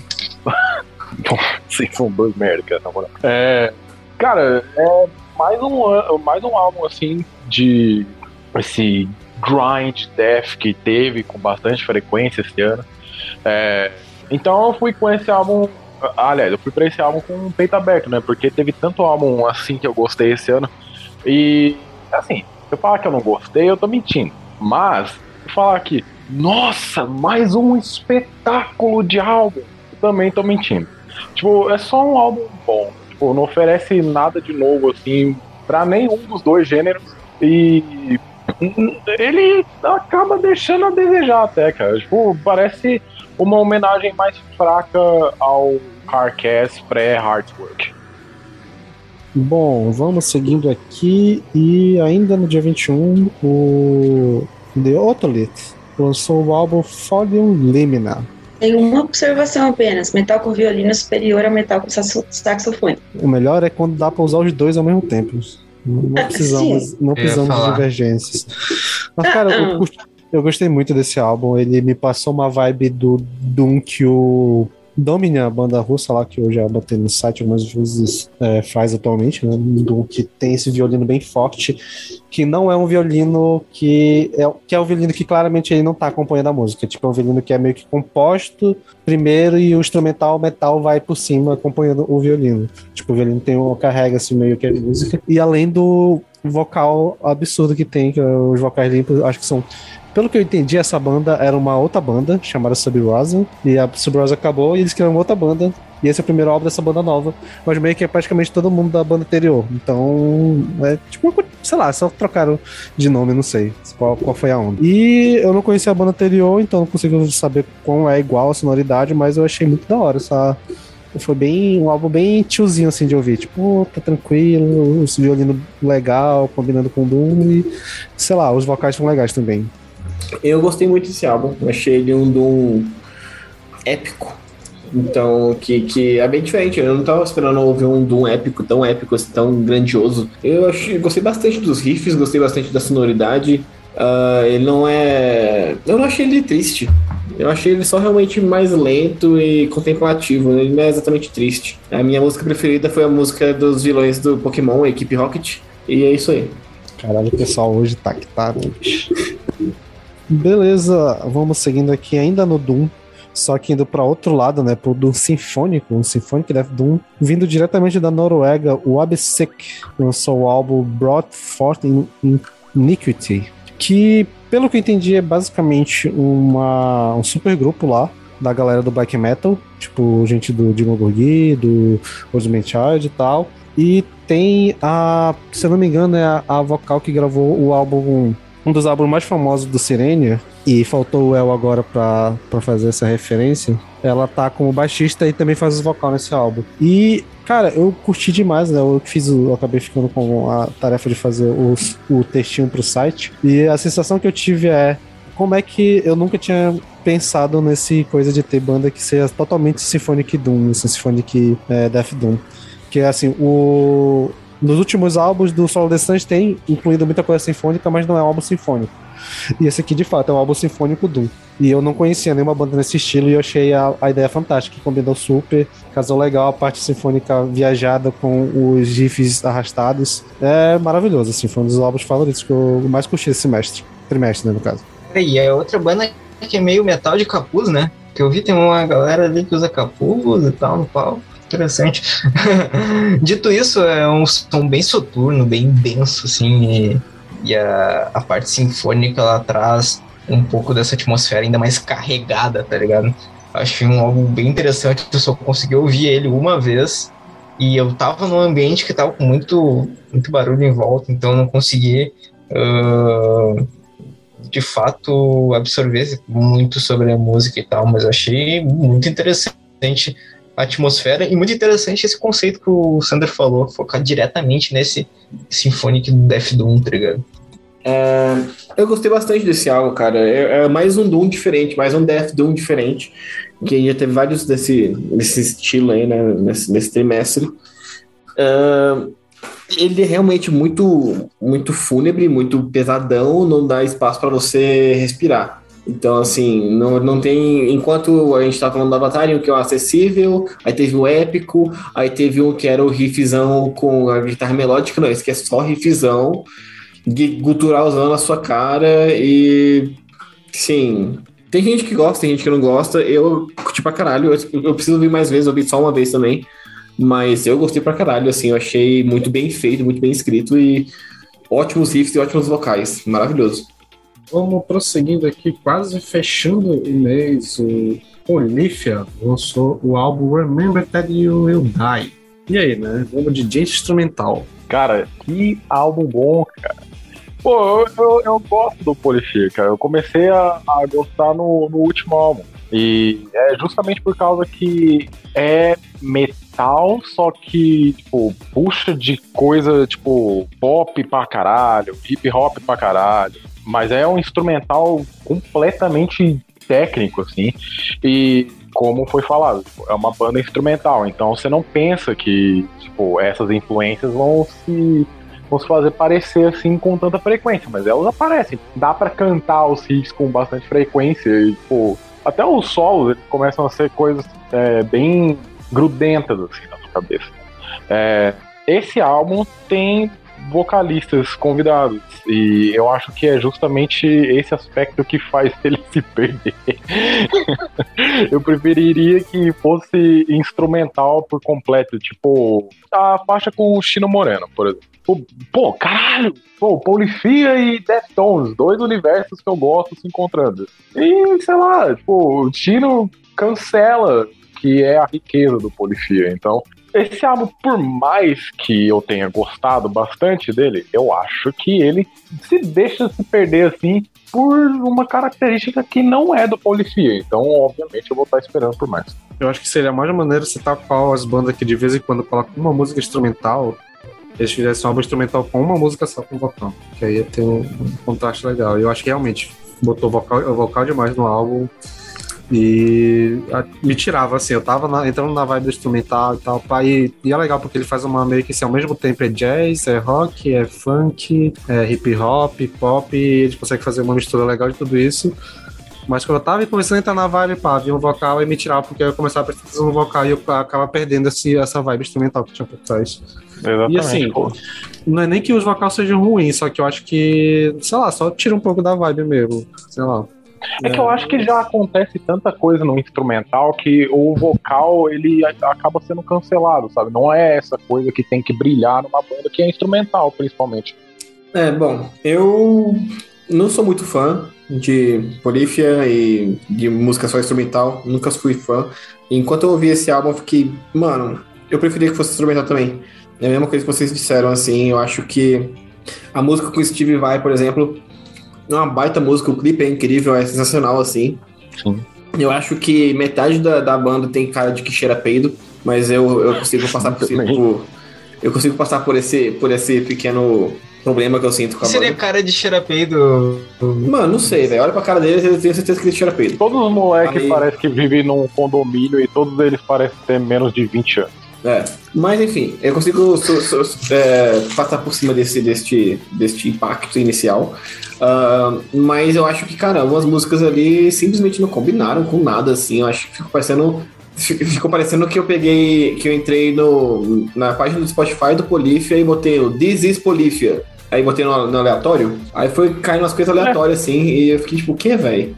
E não sei, não, não gostei, do álbum. Eu não consigo nem dizer que nota eu daria pra ele, porque teve coisa que eu gostei, teve coisa que eu não, realmente não gostei. A música Continuo Moreno é legal, mas é aquele negócio, eu acho que o Tino Moreno sozinho é melhor do que com eles, e eu acho que o Polícia sozinho é melhor que com o Tino Moreno. E, e é isso, eu acho que a música que vale a pena realmente ouvir é, é o Eagle Death com o Steve Vai, que é realmente muito legal, mas é vida. O New Levels Devils é completamente instrumental, tá? Esse é o álbum anterior deles, eu acho que vale mais a pena do que esse. Enfim, Beleza, então pra fechar o mês de outubro, aqui no Brasil, a banda Unholy Harakiri lançou o álbum Ketsulo. Eu ouvi e achei foda. Achei foda, achei com massa o conceito ah, de trazer essa, essa coisa da cultura ah, japonesa e tudo mais. E tem alguns trechos com algumas falas que eu achei bem interessante. Achei massa a parte eletrônica, achei massa as inserções de rap e tudo mais. Eu acho que ainda tem que rolar uma, uma polida no som. Acho que tem coisas que ainda estão bem cruas, assim, e incipientes, mas. Cara, achei algo bem interessante e, porra, um deathcore em português soa bem massa, cara. Gostei, gostei dessa combinação, tá? É um deathcore que realmente sabe que soube pegar novas coisas. Tipo, a parte eletrônica que pegou ficou bem feita. A parte do, do rap que pegou foi bem feito. O vocal limpo do rap junto com a vibe, assim, meio eletrônica, meio ele- ficou muito bem feito também. O vocal principal. Ele tá, ele tá 90% do tempo tá no vocal aquele guturalzão grupo super grosso, profundo. Mas tem alguns momentos que ele faz muito bem o, o, o vocal esganiçado. E tem um momento que ele faz um. Bem parecido com o Will Ramos, assim, que ele faz um. Eu, caralho, isso aí eu tenho certeza que ele pagou um pau pra caralho Ramos. maluco pra caralho. É, tipo, respirando Ah, e inspirando e fazendo barulho, sabe? Essa parte que, ah, Will Ramos. Não tô ligado, tô ligado, rapaz. Sabe quem também fazia isso? O Michael Jackson. Exatamente. Achei muito bem feito, achei um, achei um álbum muito da hora de ouvir, muito maneiro. E tem até um solo, tem, tem um solo numa música que me lembrou um solo do Tom Morello. Eu fiquei, caralho, os caras foram pra tudo que é lado assim, mas deu certo, achei, achei um álbum consistente, achei um álbum muito bom de deathcore de novo. Pois é, né? Essa aqui foi uma novidade, entrou de última hora na pop também, mas foi uma grata surpresa, porque, cara, eu achei fantástico o trabalho dos malucos. É uma banda nova, esse é o primeiro álbum, pelo que eu entendi, tipo, a banda começou, acho que esse ano ainda, tipo, eles começaram agora, já gravaram, já lançaram o primeiro álbum. Se não foi agora, foi, tipo, ano passado, é bem recente o rolê deles. E, é, tipo, tem esse- essa influência forte de cultura japonesa, porque o, o guitarrista da banda, que eu suponho que é o compositor, pelo nome dele, que é Yuki Uhara, eu suponho que ele seja descendente japonês. E São Paulo, e a banda de São Paulo, em São Paulo tem uma comunidade japonesa bem grande, né? Então eu suponho que deva vir daí. E, cara, eu achei fantástico essa modernidade que eles trazem de trazer umas paradas rap, trap em alguns momentos, trazer essas exceções japonesas, e que eu curto, né, e tal. E principalmente o fato de ter um vocal em português que eu acho que combinou pra caramba com esse estilo de vocal gutural do deathcore. Assim, eu acho que casou bem, assim, a sonoridade da, do, do, português, acho que ficou muito legal com a com esse tipo de vocal, acho que casou legal. E eu acho que também porque as letras não são aqueles, aquelas que a gente sempre fala, né, que meta em português de fazer rimão com ão, né, tipo, as letras são um pouco mais complexas e às vezes nem se preocupa tanto em rimar para fazer uma parada mais, mais, mais interessante. Eu acho que funciona, funciona quando é fora assim. Então, acho que é isso. Grata surpresa, curti pra caralho, é uma banda que eu vou com certeza tá é, acompanhando, porque esse primeiro álbum e com tão pouco tempo já conseguiram entregar uma parada assim, imagina com mais tempo de, de banda que eles não vão conseguir apontar, cara. É bizarro.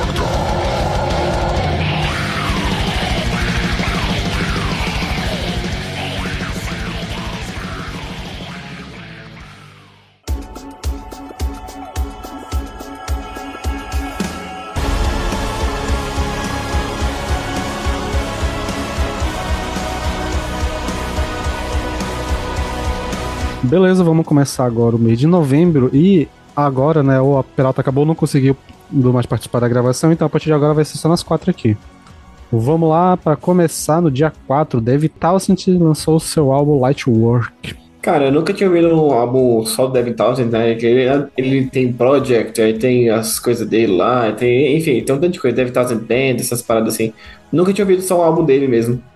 E pela capa eu já esperava coisa diferente, mas foi muito diferente. Eu gostei muito desse álbum, cara. Eu achei muito legal. Eu acho que a sonoridade do álbum tá tão minimalista quanto o álbum. Tá, tá gostoso, tá quase um art rock, tá quase um. Não sei, cara. Tá, eu acho legal. Eu achei ele leve, mas não deixa de ser pesado em alguns momentos. Achei que as mensagens que ele passa nas letras tá bem genuína, assim, sabe? As letras são bem um conselho, um, um pai aconselhando as pessoas. Gostei muito do álbum, cara, de verdade. Assim, quanto mais eu ouço ele, mais eu gosto. Algumas faixas são muito, muito boas. Uh, ele tá um pouquinho tem a, contemplativo, uh, tá um pouquinho tá continua experimental, tem algumas partes mais pesadas, mas assim, eu gostei. Eu acho, eu, pelo que eu vi, a galera aí, os fãs mais histéricos, mais, né, mais radicais do Devin não gostaram, os, os metaleiros truzão não gostaram. Mas eu curti, eu achei que ele passou um álbum com uma mensagem tão legal que ele, ele soa genuinamente entregue à arte que ele tá fazendo ali, sabe? Eu acho muito legal quando o artista uh, passa essa, esse sentimento para mim. Eu gostei bastante do álbum, acho que a melhor música do álbum para mim é Celestial Signals, uh, Signals, quer dizer. Uh, mas é isso, achei maneiro o álbum, gostei. Cara, eu, eu gostei bastante desse álbum também, mas eu acho que um passo importante para mim foi já ouvir a primeira vez pensando, isso não é um álbum de metal. E eu acho que eu fui mais feliz desse jeito por causa que durante o processo de gravação, se eu não me engano, Devin deu algumas entrevistas falando que ia ser um álbum mais leve, ia usar elementos de álbuns mais recentes de, dos projetos deles, né, que envolvem mais essa coisa, como o Lucas disse, de art rock. E dá pra, dá pra perceber isso logo de cara. É, eu acho que é aquele álbum que, pô, se for para fazer comparações com álbuns tipo, sei lá, o Deconstruction, que é o meu favorito dele, do Devin Project, e Ouse o Toyd, por exemplo, ou as coisas do Strapping on Glad, eu acho que você vai se decepcionar. Mas ouvindo por ser um álbum, apenas um álbum, ele é maravilhoso. E eu, eu sempre adorei o estilo de produção que o Devin entregou nas músicas, assim, ele faz com que é, seja aquele épico que lembra bastante a produção do próprio Dan Swan, só que não é aquela coisa que fica completamente bombástica. Então eu gosto bastante disso.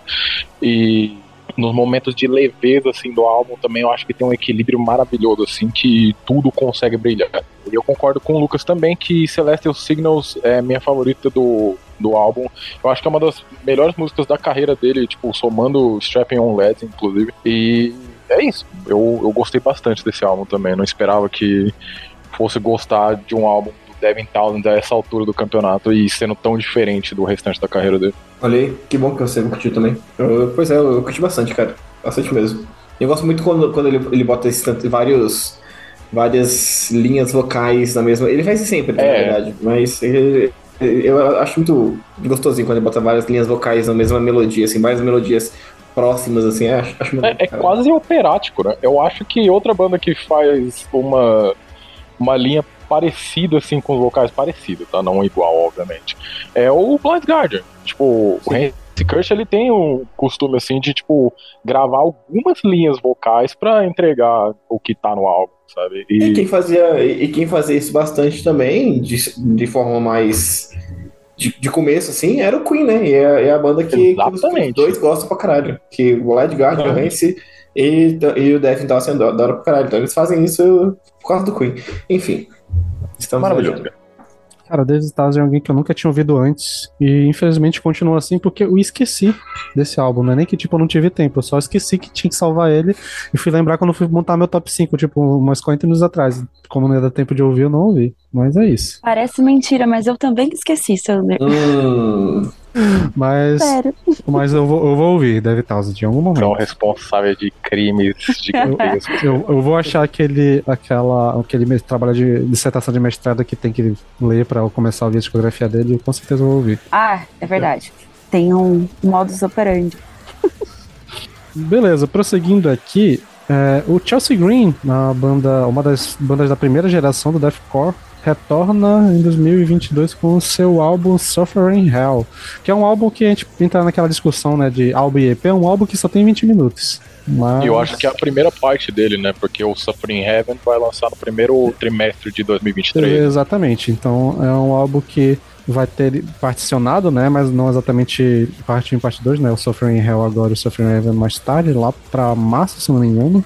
Março ou fevereiro. Acho que é E- mais. E assim, e acho que isso explica um pouco a duração, né? De ser tão curto assim, porque ele tem essa segunda parte vindo aí. E eu gostei porque, sei lá, dá pra matar num- numa. Sei lá. Sei lá, é muito rápido ele.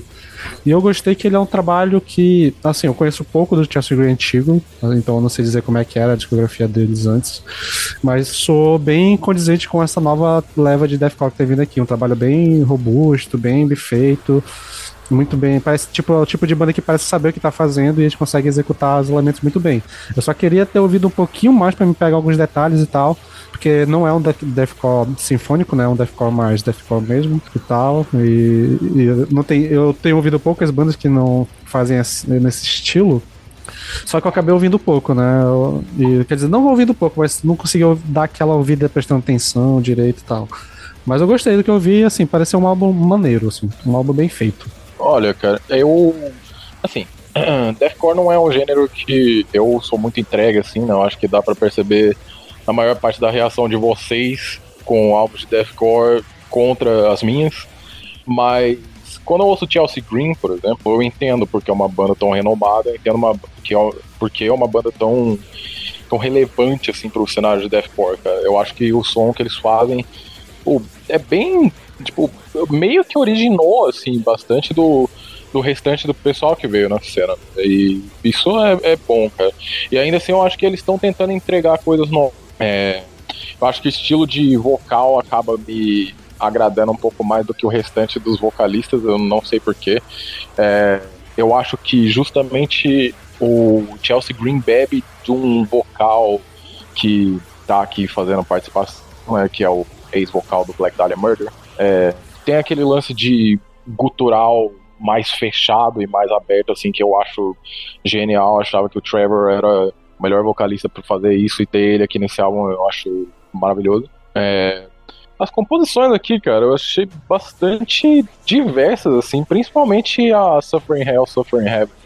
O, é, é quase hipnótico. assim, Tipo, essa faixa ser a que encerra o álbum.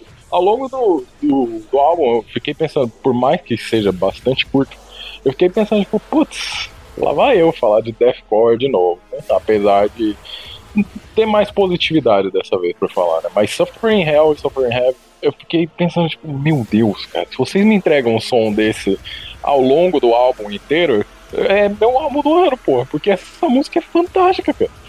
E, assim, é um bom álbum.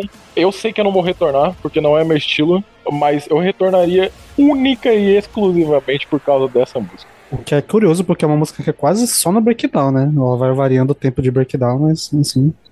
Curioso. Pois é, até estranho. Mas é, é um breakdown que fica variando de tempo, igual você falou. Por isso que eu fiquei pensando, cara, que parada mais hipnótica, assim, sabe? É, é muito bem feito, né? É, essa música realmente ela é, a- é a que mais me chamou a atenção no álbum. É, mas é aquele negócio, cara. Eu, eu acho que quando a gente tem ouvido muito deathcore muito symphonic deathcore ahn, ultimamente aí no, no podcast, a cena tá, tá, tá, tá pegando fogo, na verdade, a cena de symphonic deathcore ou só deathcore.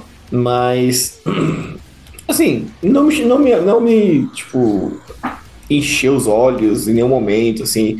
Tem alguns uns riffs legais e tal. Eu fiquei um pouco chateado que o álbum passa muito rápido. Então, eu ouvi duas vezes, eu eu ouvi três vezes o álbum. As primeiras duas vezes eu fiquei, mano, já acabou, já tava tocando música aleatória do Spotify. Que porra é essa? Tenho que voltar e prestar mais atenção. Aí eu, eu ia lá, na terceira vez que eu parei, fui tipo ouvindo e falei, ok. Acho que agora entendi como que é o álbum, entendi a parada do álbum e tal, entendi que cada música tá falando. Mas achei muito rápido, achei, tipo assim, essa, essa música, a música, por exemplo, a Suffering Hell, Suffering Heaven, dois minutos redondos, velho. Quase uma música de crossover, que porra é essa? Mas, enfim. é, fora a duração que eu achei paia, podia ser um pouquinho maior, dar uma trabalhada mais assim na música, enfim. É, eu achei legal, achei maneiro. Acho que já passou a época que Deathcore era o estilo que eu odiava. Aí já começou outra música que não tem a ver, tá vendo? É foda. Ah, mas enfim, eu acho que. Eu acho que é o. Eu acho que é o. ah, um estilo que antes me, me- eu, eu, eu tinha muita raiva do estilo, muita preguiça do estilo. Hoje em dia, se eu consigo ouvir um álbum inteiro de, de deathcore puro assim, eu já fico, cara, o, o, o VNM mudou mesmo, né? Pegando, acho que um pouco desse gancho do- da duração, que obviamente é um dos downs desse álbum, é, eu sempre escolho as os, é, os álbuns mais pesados, assim, pra, por exemplo, ti- oti- otimizar o tempo. Então, tipo, tô lá treinando e coloco esses álbuns mais pesados. Porque se a gente colocar um Doom não dá certo, né? Já tentei e deu ruim. E aí, eu coloquei esse, tipo assim, sabe? Você não termina, terminei nem metade do treino, tive que colocar de novo. Então, eu escutei, tipo, igual o Lucas, várias vezes até conseguir prestar atenção. Acho que lá pela quarta vez, eu acho, que eu tava ouvindo, que eu falei, caramba, esse álbum realmente é bom. Tipo, comecei a, sabe, lembrar de algumas coisas por, por ter passado antes total desperce- despercebido. É, eu achei bastante consistente, assim, do início até o fim. É, e esse consistente ainda é diferenciável, porque às vezes forma um blocão, que é o que vocês poderiam falar de death metal mais clássico, assim, às vezes o deathcore cai um pouco nisso. Mas assim, não. É uma, só uma pancada, assim, do início ao fim, o negócio não para. E eu fiquei contente de saber que ele, na verdade, foi um álbum dividido em dois, né? Ou alguma coisa do tipo. Porque aí vem a outra parte, a gente consegue colocar um depois do outro e fica- realmente ter o sentimento de que tá completo, assim. Mas ele, por pouco, não entrou no meu top. Pouquíssimo mesmo. Bom, prosseguindo aqui, a próxima banda que temos é o Candlemas, com o seu álbum Sweet Evil Sun. Quem começa? Eu posso, com- eu posso começar. Assim, Candlemas é uma banda que eu, sinceramente, não tenho tanto contato. A única coisa que eu ouvi foi o famosão lá, né? O Época Domingos. Não esqueci, Metálicos, sei lá. Alguma vez na vida, e assim, não, não manjo tanto. E eu ouvi o último álbum deles que saiu em 2019, que foi com o primeiro vocalista, né? Que é esse- e esse álbum aqui continua sendo com esse primeiro vocalista lá do Épicos. E eu só achei ele uma versão um pouco menos carismática do que esse álbum de 2019 que eu tinha curtido. Então, achei legal, bem produzido, tá? As músicas são legais, riffs top, mas eu acho que o álbum anterior, que era na mesma pegada e com o mesmo vocalista, me, me ganhou mais do que esse. É Doom for Boomers, né? Tipo assim, é Doom pra quem gosta de Doom de 50 anos atrás. Mas é legalzinho, é divertido de ouvir. Eu achei, achei maneiro. É, Não, não faz um. Não reinventa nada, mas também não machuca ninguém, sabe? Tipo assim, é, se você não gosta de Doom antigo, você vai gostar disso aqui. É simplesmente. E se você já não conhece o Canon Mass e quer começar por esse álbum, não comece por esse álbum. vai, vai, vai, pegar as coisas mais antigas, pega o álbum mais famoso deles, ah, porque aí você vai ter o contato que todo mundo teve, assim, na moral. Mas achei legal, tem, tem- acho que tem uns solinhos legais, tem uns riffs muito bons, acho que tem uns. ah, tem, tem bons refrões. Eu só achei tudo tipo assim. Não teve nenhuma música que falou assim, caralho, essa música é foda. Teve só, tipo, ah, legal. deixei de fundo assim, passou duas vezes eu, ah, legal, e é isso. Eu, gostei acho de, que- eu gostei de Angel Beta, foi uma música que eu fiquei interessante. Rich. Vai lá, Sander, vai lá, vai lá. Não, mas foi só isso, mas já falei. É. Ah, cara.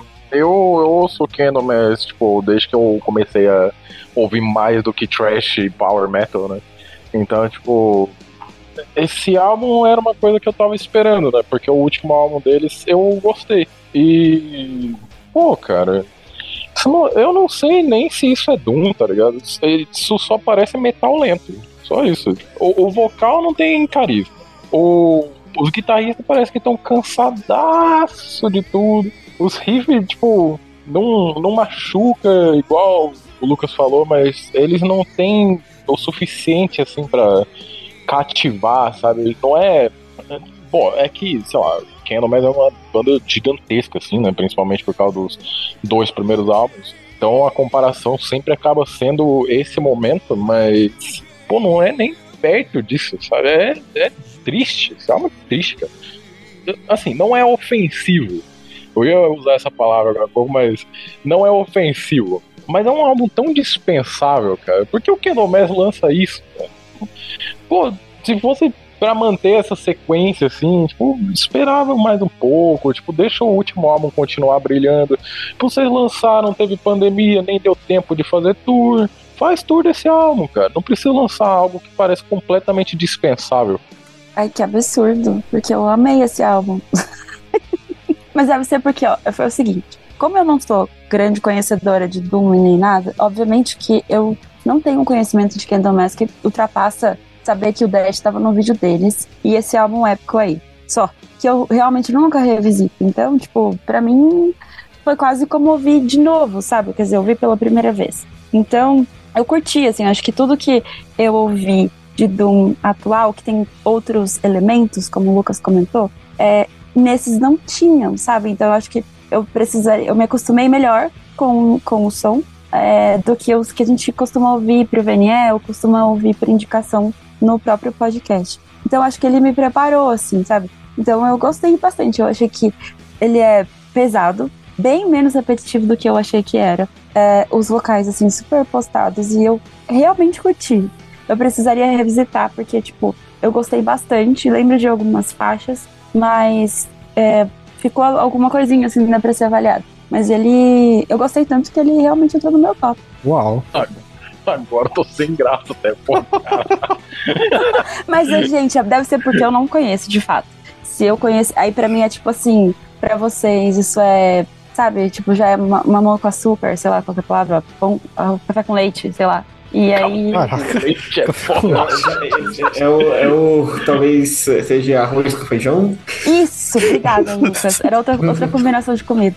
que pra mim ficou tipo, nossa. E aí, quando vocês falaram sobre Doom de Boomer, eu fiquei tipo, ah, será que sou Boomer? Doom de Boomer. Mas é porque eu realmente acho que eu precisava dessa cama. Talvez ouvindo os outros Dooms eu falar, ah, aquilo lá realmente era pouca Eu coisa. acho que você ouvir nunca, os né? Nunca primeiros, você, você vai curtir bastante. Quem nunca ouviu um álbum atual de uma banda que teoricamente é o álbum decadente deles e ama, depois vai pra, pra, vai descobrir que todo mundo odeia esse álbum. Exatamente, é normal, é uma coisa muito comum, na verdade. Dá, dá, dá pra fazer um bloco de episódio só falando sobre isso. Verdade. Um, um, um episódio específico do Opa. Nossa, parte 2. Ouça a parte 2 do Opus aí, rapaz. Beleza, vamos indo aqui. E pra fechar o bloco de bandas principais, o Elder, que poderia ter entrado naquela playlist né, de nomes de brasileiros, lançou o álbum Innate Passage. Pô, foi mal. Eu vi tu cuspindo aí. Mas Passage. Passage. Passage. Pô, amei esse álbum, cara. Eu. Pô, assim, esse. Nesse fim de ano, assim, esse era o álbum que eu tava mais esperando, assim. É, o Elder tem uma discografia fantástica e. Assim, o último álbum deles, né? O último álbum solo deles, né? Que eles têm um lançamento com o Ca- o Cadabar. É, mas o Omens de 2020 não é um álbum que eu fui tanto com a cara assim. Ainda assim, é um álbum que eu acho muito bom pros padrões de Stoner. É, pô, mas esse álbum aqui ele poderia servir como um resumo de carreira, cara. Pô, tem todo o aspecto atmosférico que vem tendo nos últimos álbuns, tem todo o aspecto progressivo que tem desde o lore. É, o Stoner tá fantástico, assim, eu acho que o uso de muita repetição, né? Tipo, Paulo Rodrigues explicando Stoner Metal, né? O uso muito de repetição e fãs, assim, tipo, casa muitíssimo bem, assim, com eles, mas não é aquela coisa que se torna enjoativa como uma parte considerável assim, do Stoner Metal. E eu achei que o álbum é, ele acaba dando uma impressão que ele é dividido em duas faixas. É, que as, as primeiras são Catástasis e Endless, Endless Return. E o restante é, são. Aliás, é a última música. E. Pô, meu Deus, cara. Tipo, o Helder. O Helder acerta muito, cara. Tipo, a produção deixa tudo brilhar, cara. Tudo brilhar. O, o vocal, ele tem uma voz. Não sei se dá pra falar quase que operática nesse caso, mas não é uma voz que eu tô tão acostumado com Stoner. E, pô, cada riff, cara, cada riff fantástico, assim, que os caras entregam, que, pô, assim, eu não acho que eu ouvi esse álbum o suficiente é, para vir aqui e comentar o, o quanto que ele deveria ser comentado, mas, pô, é o melhor álbum desse último trimestre, só dando um spoiler do que vem. É, é um puta álbum, cara. É um álbum que eu estava, estava saindo do metrô, recebi uma mensagem do Paulo, ele, mano, ouve essa porra que eu achei a sua cara. Ele mandou um áudio para mim. Quando o, Paulo, o Paulo mandou um áudio para mim, eu, fiquei, eu fico sempre tipo, pô, o que, que o Paulo tá falando, né? Aí, então já, já tenho que né, prestar, prestar atenção. E na hora que ele mandou o áudio, falou, eu falei, pô, na, agora eu vou ouvir, que tava chegando no trabalho e tal. Aí quando eu botei a primeira música e eu ouvi a primeira música de 11 minutos, eu falei, é, isso aqui o Paulo acertou pra caralho, é bem a minha cara mesmo. E, mano, é um, um stoner psicodélico que tem muita repetição mesmo, em todo, todo stoner, mas eu acho que o que mais me pegou aqui é que esse, tem esse quesinho psicodélico junto com, com vários riffs dedilhados, cara, puta, me pegou muito legal, me pegou muito maneiro. É uma coisa quase etérea, assim, é uma parada bem contemplativa.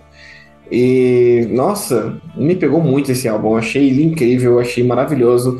Eu não diria que o vocal é operático, eu diria que é mais etéreo, assim, é uma parada bem de fundo.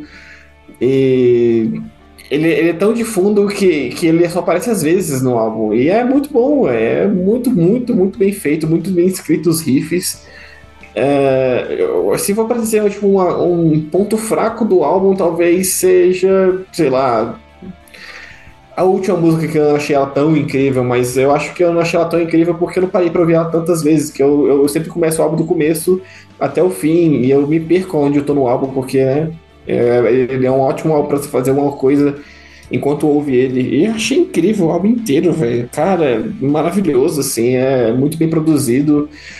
Eu, eu conhecia só aquela, aquela faixa, aquela, aquele álbum Reflections of a Floating World, do, do Elder. Eu só conheci umas duas faixas desse álbum, porque, sei lá, ouvi alguém comentando no Twitter.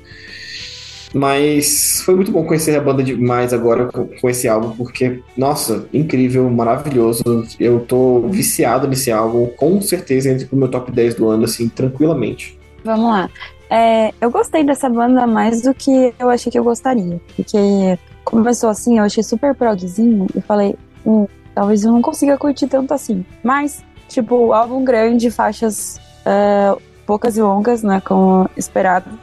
É, e eu curti. A única coisa que vocês falaram do vocal ser meio etéreo, assim. Em alguns momentos ele me parece um vocal de outras coisas, tipo, até outras coisas. Ai, lá vou eu. Mas de metalcore. Sim, mas metalcore, uhum. tipo assim, é, A Day to Remember e algumas coisas que chegam no punk, tipo Blink 182. Sim, eu achei o vocal do cara muito parecido com o vocal do Mark Hoppus que aparece às vezes, Mark Hoppus nos álbuns atuais do Blink, assim. E eu achei essa combinação de uma coisa que eu juntei, talvez nem seja no caso de Metalcore, é, com o Stoner, uma coisa sensacional. Tipo, funcionou muito bem. E aí eu depois fiquei pensando até como ficaria esses outros pessoas que eu mencionei meio Stoner. Mas enfim, é, eu curti esse álbum, eu acho que eu não consegui captar muitas coisas, assim, para diferenciar as faixas, mas foi uma audição bacana, assim, tipo, voltando assim do trabalho e eu curti esse, esse momento assim com esse álbum. É, eu acabei ouvindo esse álbum só hoje, então eu não consegui pescar tanta coisa assim, mas eu posso dizer que pelo menos eu gostei muito do que eu ouvi.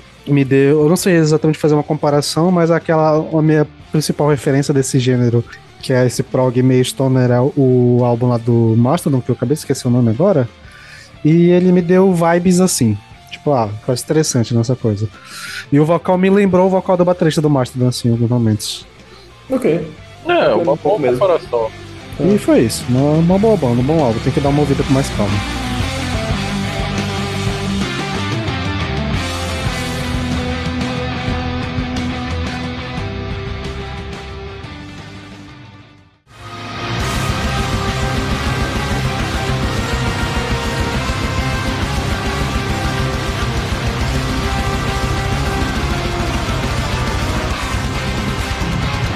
Vamos prosseguindo aqui, iniciando o bloco de destaques. E no dia 4, o primeiro destaque que temos aqui é o álbum Ian, da banda Disillusion.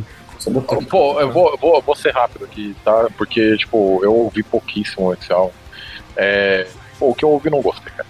Tipo, não, não, não dá. É, é, é um campo que eu não consigo. Eu não consigo ser feliz explorando, cara. A verdade é essa. Caraca, o cara foi direto e e amargo. Ah, cara, e aí eu vou, vou ser completamente o, o oposto. Eu achei muito interessante esse álbum, cara. Eu achei ele muito legal. Mas a primeira audição que eu tive dele, eu não tinha achado nada demais, assim. Eu achei ele meio difícil de, de entender de começo. Eu não gostei da primeira faixa, do, o começo da primeira faixa eu não gostei dela. Porque eu achei o vocal até parecido com o do, do cara do Slipknot, assim, do, do, do, do Corey Taylor. Eu fiquei tipo, parece, que? Por que que tá tão assim? Aí depois, conforme fui ouvindo o álbum mais uma, vez, mais outra vez, eu fui pegando assim todas as nuances do álbum e eu amei. Eu simplesmente amei esse álbum, cara. Ele é um, um melodic death, um progressive metal bem quase cinemático, assim, na verdade, esse álbum assim. A partir da segunda, terceira música, assim. A primeira música era mais direta, mas ela tem várias coisas acontecendo também. Mas ele é grandioso, ele é intrigante, ele tem várias coisas assim. Eu acho que o que mais chamou a atenção no álbum, fora a loucura toda, assim, foi o vocalista, o Andy Schmidt. Schmidt. Eu não tinha gostado dele quando eu ouvi pela primeira vez, porque essa coisa do Corey Taylor parecia um. Eu fiquei tipo, ah, não sei, não quero ouvir um álbum inteiro de prog death com o cara imitando Corey Taylor. Mas é só na primeira música, depois ele começa, ele tem outros vários outros tipos de vocais e, e- e, se não me engano, o baterista, o baixista, que faz um, um- um vocal de fundo também muito bom. E cara, ele tem vários estilos vocais, se complementa muito bem, a, a, banda está junto, junto com ele muito bem também. Ahn, pra ter uma noção mais ou menos de, de- do que seria sonoramente, é quase um Persephone, essa banda. É bem na vibe do Persephone, assim, é um, é um melodeath, prog metal, que tem várias coisas, várias influências, várias maluquices. Também lembra um pouco de the Run, que lançou um álbum esse ano, também no começo do ano, que eu também tinha gostado, mas eu achei difícil de, acho difícil de voltar nele. E destaque também para o nosso querido Jens Brogen, Bogren, quer dizer, que ele é o produtor mais workaholic que eu conheço na- no ramo do metal, né, cara? O cara tá sempre produzindo pelo menos uns 15 álbuns por ano, sei lá, uns 3, 5, 10 álbuns por ano. E ele produziu esse álbum in- incrivelmente bem, assim, ele tá muito bem produzido e acho que ele consegue chegar a níveis que o álbum pede, de épico, de maluquice, de músicas grandiosas e músicas que são mais tranquilas, músicas mais diretas até. Então é isso, a primeira música é uma música difícil de, de, de absorver, mas é um álbum muito incrível. E, e a partir da terceira música, a partir da segunda música, assim, eu já fiquei tipo, pera, eu tenho que prestar, prestar atenção. E quanto mais eu presto atenção, mais eu gosto desse álbum. Então, eu ouvi ele três, quatro vezes, eu tenho que ouvir mais vezes para ver se eu gosto mais ainda, mas assim, já tá no meu top 5. Antes do, do Sanderi, eu gostaria de pedir desculpas pelo meu comentário, porque ocorreu uma confusão na minha parte. porque o comentário, esse comentário, ele ainda vai ser feito para uma banda que tá nos destaques, mas não pro Disillusion, cara. Eu gostaria de pedir perdão mais uma vez aos ouvintes. Mas assim, só pra ir totalmente contra o que eu falei de maneira descabida, é... esse álbum é muito bom, cara. Cara, eu coloquei a primeira música pra tocar aqui só pra eu tentar entender qual foi a relação que o Lucas fez com o Corey Taylor. E, sinceramente, ouvindo, pensando nisso, eu não consegui entender. É, Sei lá. Eu, eu, Eu, eu, realmente não entendi. Mas eu concordo com a parte da, do álbum ser começar de uma forma meio difícil de entender. E foi um álbum que eu ouvi várias vezes, porque é um álbum que meio que entrou na boca do povo, né? Do mundinho Metal Storm, porque ele tá em segundo lugar entre os álbuns do ano lá. E desde que ele saiu, ele já tava lá no alto, ele tava tipo uma nota 9, aí ele foi descendo, mas ainda tá lá em segundo até agora. Com bastante, com bastante reviews, acho que mais quase 200 reviews. E Cara, eu, essa banda eu já conhecia, eu coloquei na pauta porque eu eu já tinha ouvido o álbum desde 2019, o é, The Ritual, eu acho. Deliberation, Deliberation, que eu tinha curtido bastante, só que eu não lembrava dele direito, mas eu lembrava que eu tinha curtido. Então eu pensei, ah, como eu acho que eu curti o anterior, acho que eu vou curtir o novo. E de fato, eu curti, eu achei muito interessante essa dinâmica do vocal, acho que de longe é a melhor coisa que tem no álbum. O maluco consegue trabalhar muito foda com o vocal dele, eu acho que o instrumental, ele concorda um pouco com essa comparação do Persephone, mas eu diria que é um Persephone com um pezinho no post-metal, assim, nesse prog post-metal. Que ele é um pouco mais pesado, um pouco mais denso do que o Persephone é. Eu acho o Persephone um pouco mais melódico e ele, essa banda achei um pouco mais densa. Mas, cara, o vocal do maluco é incrível. O que ele se propõe a fazer fica foda. E é o destaque do álbum pra mim também tá no meu top. Eu não tenho comentários. Eu ouvi só uma vez e só consegui ficar prestando atenção que o vocal às vezes parece com muitas outras coisas. Tipo, às vezes parece Corey Taylor, às vezes parece Nurgle, às vezes ele parece outras coisas. E eu não consegui desassociar, assim, tive que ouvir de novo. Mas o instrumental é, é- é doido. É um álbum difícil, É. é, um álbum bem difícil, na verdade. Eu achei um álbum bem, bem- é um álbum bem complicado de você ouvir uma vez né? e já, já ter uma opinião. Tipo assim, você tem que ouvir ele realmente umas duas, É, três eu- vezes. Eu Então, tive isso justamente com o Liberation. Tipo, eu ouvi, eu ouvi já quando tava no top, assim, de muita gente. E eu fiquei tipo, pô, não é possível que vocês tenham gostado disso. Mas aí eu fiquei dando chance, dando chance, dando chance. Eu, ah, ok, agora eu consigo enxergar algumas coisas. Acho que essa comparação com algo como um Persephone post-metal, ela, ela é a que mais cai bem, assim, pra banda. E, assim, eu preferi o Liberation, mas esse álbum continua bastante rico, cara. Eu acho que o Jens, por mais que algumas vezes eu tenha alguns problemas com a produção dele, tipo, que ele quer fazer as coisas só bombástica demais algumas vezes, é, eu acho que ele deixou tudo brilhar aqui. É, esse vocal lembrar um pouco o, o Corey Taylor, eu concordo, apesar de fazer falta. Eu gostaria de ouvir um prog death onde o cara tá tentando ser o Corey Taylor por um ficando álbum louco. inteiro. Tá vendo? Não tô ficando louco. Não tá louco, não tá louco. Tá, tá corretíssimo, inclusive. É, Queria eu que Mas o é Corey. Taylor cantasse assim. Não. Se bem que eu gosto de Corey Taylor, né? Então é não cara, sei não se cabe esse crítica, cara. comentário. Gosta Não, dele. pois é, pois é, eu retiro minha crítica. Gente, altos. Esse bloco. Esse bloco tá bom demais. Mas é isso. Eu, eu gostei do álbum. não, não o suficiente pra entrar assim no meu top 10 assim até do trimestre, mas valeu bastante a pena. E por eu ter ouvido só uma única vez, eu acho que eu deveria dar mais chances assim como eu fiz com o álbum anterior. Vamos prosseguindo aqui, indo pra Argentina, nossos irmãos. O Descarnado lançou o álbum Enajection. Ena- Enarex- Enarexion, não sei, mas é isso. E assim, comentário sucinto, ou talvez nem tanto. É uma banda que faz uma mistura de tech death a la Axpire com é, deathcore. Que o Axpire já tem um quesinho de deathcore, né? Então assim, é, e eu acho que só pra a principal diferença é que o Energy Action ele não frita tanto quanto o o Axpire frita principalmente na guitarra. Eu acho que a guitarra deles são muito mais é, focadas no death e eles conseguem trazer uma melodia um pouco mais é, sei lá, mais simples. Eles não tentam fazer algo super é, rabuscado e tal. E eu acho que funciona bem pra caralho. Eu adorei, tá no meu top do semestre, assim, álbum curtinho, acho que pra esse tipo de gênero, no máximo meia hora é o tempo ideal, porque senão acaba enjoando um pouco. Eu acho que o vocal em espanhol também é bom pra caralho. E assim, isso, fantástico.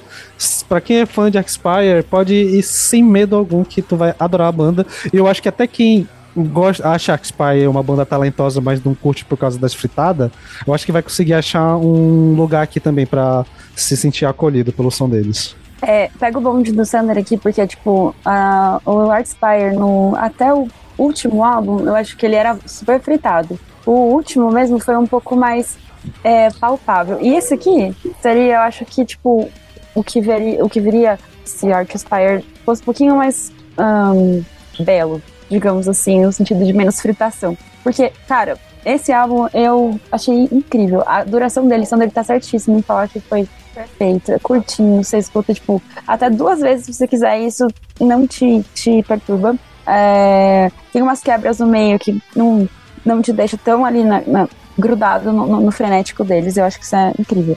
Ainda que, e o mais incrível para mim foi que, ainda que o gutural seja fechadão, você consegue entender que o cara, o cara tá falando em espanhol, cara, e isso é lindo. Tipo, lindo. A única banda que eu tinha visto fazer esse tipo de coisa e conseguir entender, no caso de espanhol, que eu tinha escutado antes, era Infirmor, que é uma banda de melodep da Argentina também, uh, que eu acho que não tá mais nativa, mas eles conseguiam fazer isso com o Harsh, que é um pouco mais fácil. Com o Gutural eu não tinha visto e eu adorei, assim, escutei vários dias para confirmar, mas certamente tá no meu top também. E só um detalhe que eu esqueci de, de citar, a música Transmutação tem um solo lindíssimo. É bizarro. Eu nunca não lembro de ter ouvido um solo tão bonito numa música tão rápida. É, é um, é um sentimento muito né? conflitoso, mas, cara, funciona bem pra caralho. E eu ouso dizer que talvez seja o melhor trabalho de tech death que eu já ouvi na América Latina, provavelmente. Pelo menos foi o que mais me chamou a atenção, assim, em nível de felicidade nas escolhas. Os caras conseguem fazer tudo do jeito que tem que ser e até surpreender de forma positiva quando eu acho que vai vir uma coisa pra um lado, ele vai, bota outro e fica funcionando bem pra caralho. Então, assim, banda magnífica e com certeza eu vou estar de olho neles. Sim, ótimas escolhas, né? Bom, vamos seguindo aqui e indo para o internacional, né? Que no caso, sei lá de onde é. O Dream Unending lançou o álbum Song of Salvation. Esse internacional não é o, o gaúcho, não, né? Claro que não. Ai, ai. Cara, esse álbum do Dream Unending é, foi uma recomendação de um mano lá no Twitter, o Francisco, que ele já, a gente já se segue faz um tempo assim, ele mandou há um tempão atrás. Tipo, eu acho que no dia que ele foi lançado, 11 de novembro, ele mandou, falou assim: Ó, oh, só cai esse álbum aqui. Eu falei, pô, beleza, vou ouvir quando der tempo, aí, pô, podcast é foda. E assim que eu ouvi esse álbum, eu falei, cara, eu tenho que, eu tenho que pedir para tenho que tenho que agradecer pela pela por ele ter lembrado de mim porque cara é tudo que eu gosto também é um Death Doom muito bem feito ele chega pertinho de ser quase um funeral assim eu diria mas cara ele é muito bem produzido ele é muito bem feito ele é, é incrível ele, ele, ele é atmosférico, ele é experimental. Ele tem aquela parada que já comentei aqui, que, é, que eu amo no, no, no Death Dawn, de pegar um, um riffzão de fundo e deixar fazer uma, e uma guitarra fazendo a melodia. Eu acho isso uma delícia. Então, assim, tem, tem um, uns dedilhadinhos, tem, solo, tem uns solos muito bons. Eu, eu amei esse álbum, de verdade. Ele, ele é um álbum que ele não tem aquele momento mais com vocal limpo, é só o guturalzão mesmo, para você, né, sofrer. Mas ele é muito bem feito, cara. Eu adorei esse álbum, achei ele incrível. Ele tá, assim, redondíssimo. Uh, ele tem uma atmosfera pesadaça, mas, mano, é um Death Doom muito bem feito. Eu gostei dele pra caramba, de verdade. Assim, eu acabei ouvindo um pouco esse álbum, então eu não tenho tanta propriedade para falar, mas eu acho que uma coisa que me chamou a atenção é que de fato ele tem um pezinho bem legal assim no funeral do um, assim, ele é bem mais lentão, mas o que me chamou a atenção é a distorção da guitarra que ela tá com um reverb numa é uma guitarra sem distorção com um reverb bem alto, então ele tem um som meio etéreo, sei lá, que dá uma parada assim, tipo, parece que tá tocando uma catedral. E eu achei muito interessante esse som de guitarra fazendo esse efeito junto com o som da, dos riffs mais pesados, né? Da guitarra distorcida. Acho que casou muito bem. Eu acho que foi a coisa mais rica do álbum pra mim e o que vai fazer eu voltar a ouvir o som deles, porque eu tenho que ouvir com mais calma. Cara, eu amei esse. É, não, é, não é muito comum que eu seja tão fã de álbum de Death Doom. Então, tipo, quando eu vi que tinha um hype gigantesco assim, em cima desse álbum, eu fiquei, tipo, tá, beleza. Deixa eu ver quem é que faz a banda. Eu vi que essa banda ela é composta por pelo guitarrista do Tomb Mode, E assim, o Tomb Mode é uma dessas bandas de death metal mais moderna, assim, que eu acho que expande o gênero. É, então, eu fiquei curioso, né? Até porque o primeiro álbum deles já mostrava aquele Death Doom mais próximo do que eu entendo como esse Death Doom que eu não sou tão simpático, mas tinha umas texturas ali que me, me fizeram ter uma curiosidade a mais do que seria o que, o, o que seria o próximo álbum dele. Eu acho que essas texturas elas se expandem muito mais nesse álbum. Acho que aqui tem elemento de jazz, eu acho que aqui tem elemento de slowcore, eu acho que aqui tem elemento de. Pô, muita coisa. Eu acho que o, o Sander, quando ele fez comentário de, de que parecia que tava tocando dentro de uma catedral, é, eu acho muito certeiro, cara. Muito Uhum. certeiro. É, a, a faixa que abre o álbum. Muito é obrigado, eu tô bem inspirado hoje nas minhas comparações. Parabéns, cara. É, a parte que abre o álbum eu amei, assim. Amei, amei, amei, amei, amei. É, o, pô, é, é- é tudo tão rico, cara, que mais um desses álbuns que eu não acho que eu ouvi o suficiente pra falar tanto, até porque, pô, fim de ano, eu tô preocupado com o meu top, sei lá, 50 do, do restante do ano. E, assim, não acabei não voltando tanto, mas puta que pariu, cara. Que, que álbum foda, mano. É, Murmur of Voices parece que tem os solos lentos, assim, parece que é aquela, aquele de jazz que se estende pra uma banda de death metal, tipo, o, death metal quando puro, o death black, né? É, por eles terem as características que eles têm, eu acho que dá mais espaço pra você experimentar com gêneros mais crus. Então, eu acho que esse álbum mostra muito disso. E, pô, cara, eu vou ter que ouvir esse álbum mais trilhares de vezes pra apreciar o quão rico ele é. Porque tem tanta coisa pra absorver aqui que, pô, não dá, não dá. É, é que o do Elder é melhor, mas esse álbum é fantástico. Eu acho mesmo.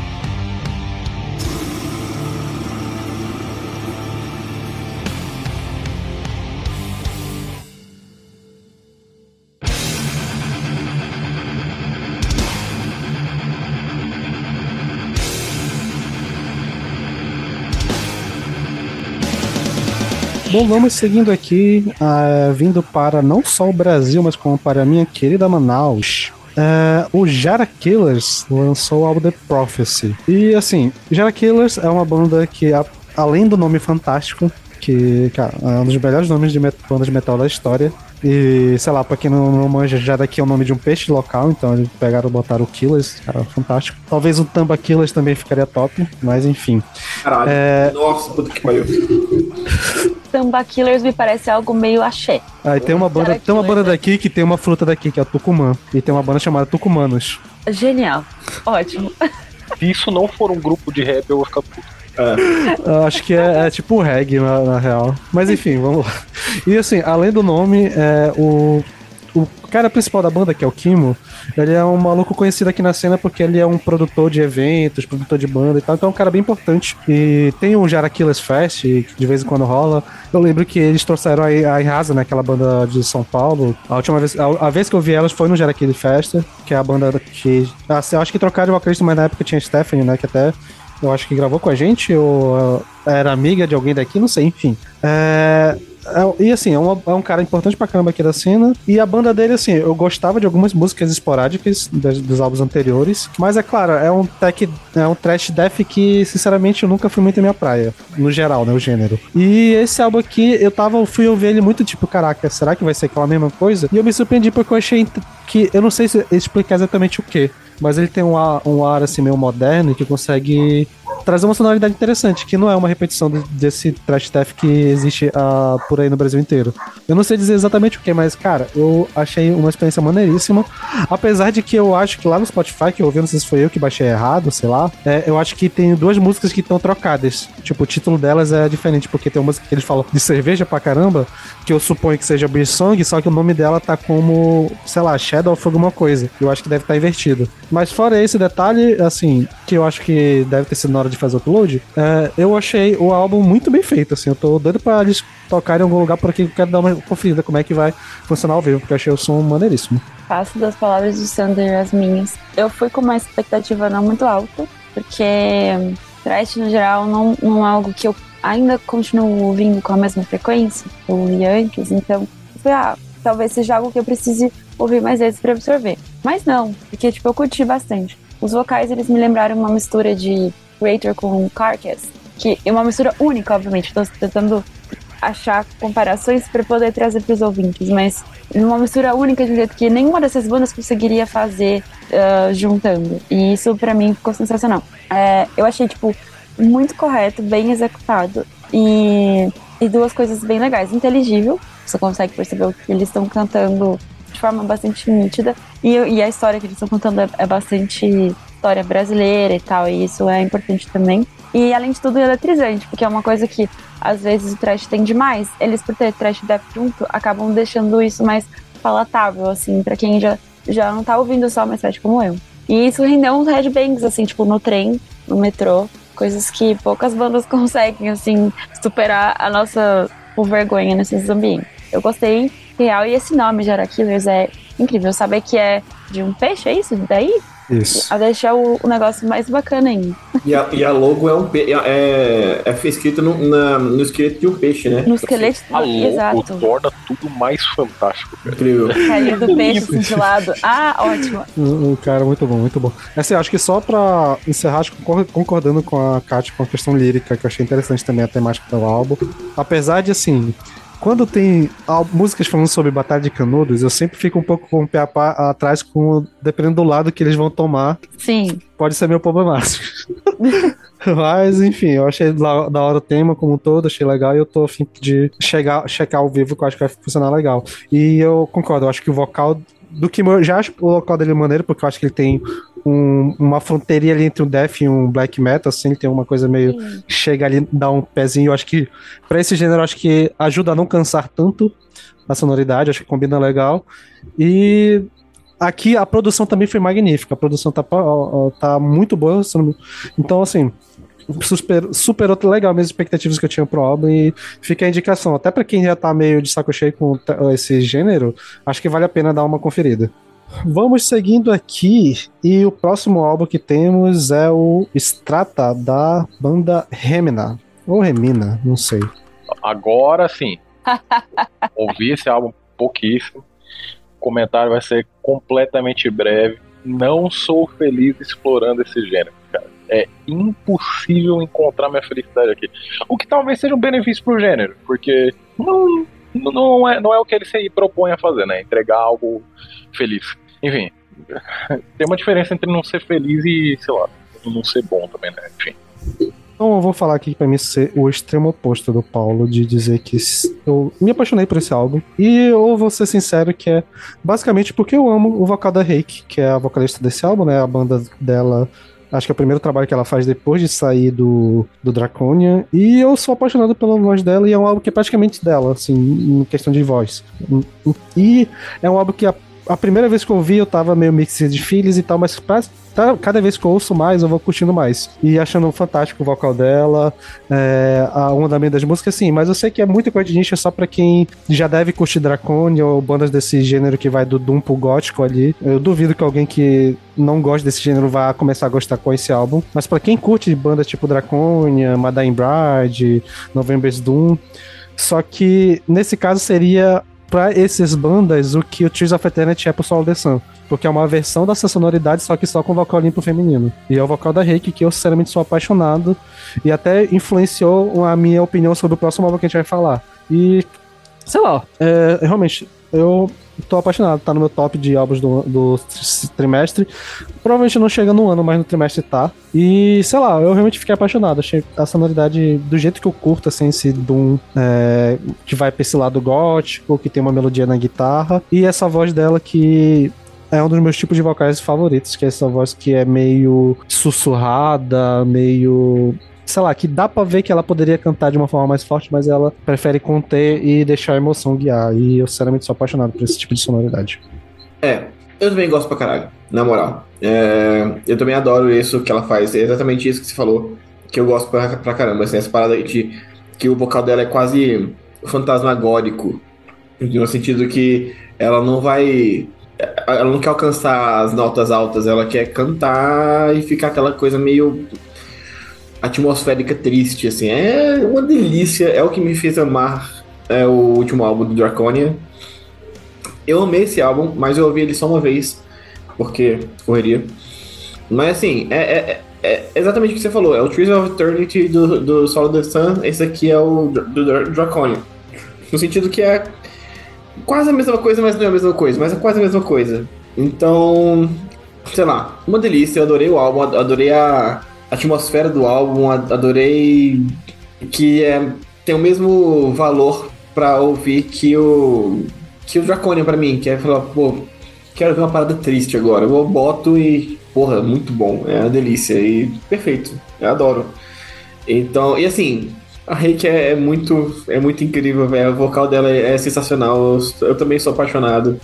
E ai, eu, eu tô com medo do, do Draconian lançar um álbum e eu virar viúva do viúvo da Hike, assim, sabe? Tipo, no sentido de que eu não vou conseguir move on, não vou conseguir lidar com a saída dela do Draconian, mas enfim, tentarei. Uh, eu nunca tinha ouvido falar sequer de nenhum desses nomes que vocês citaram, a não ser que Draconian vocês falam sempre, mas eu nunca pedi pra ouvir. Então, assim, é, eu não conheço nada do gênero, a não ser que vocês falem, a gente tenha que ouvir em algum momento, não sei nada, não sei. E aí eu escutei primeiro uma outra banda que a gente vai falar, que tem um pezinho nisso, assim.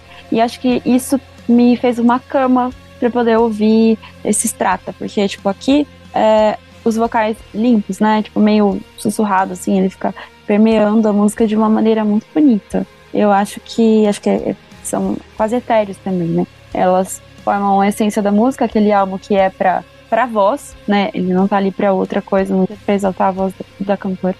É, e o instrumental faz com que isso fique mais evidente, que você preste mais atenção na voz dela. E, ok, achei, tipo, uma boa audição, mas como eu não curto tanto, fico sem substância, sabe? Pra falar, ah, ok, então talvez eu devesse pegar algumas coisas do Draconium pra, sei lá, fazer uma, uma base pro, pro, pros meus pensamentos sobre qualquer álbum do gênero, assim, não sei. Mas foi uma audição interessante, de, bem diferente do que eu costumo ouvir.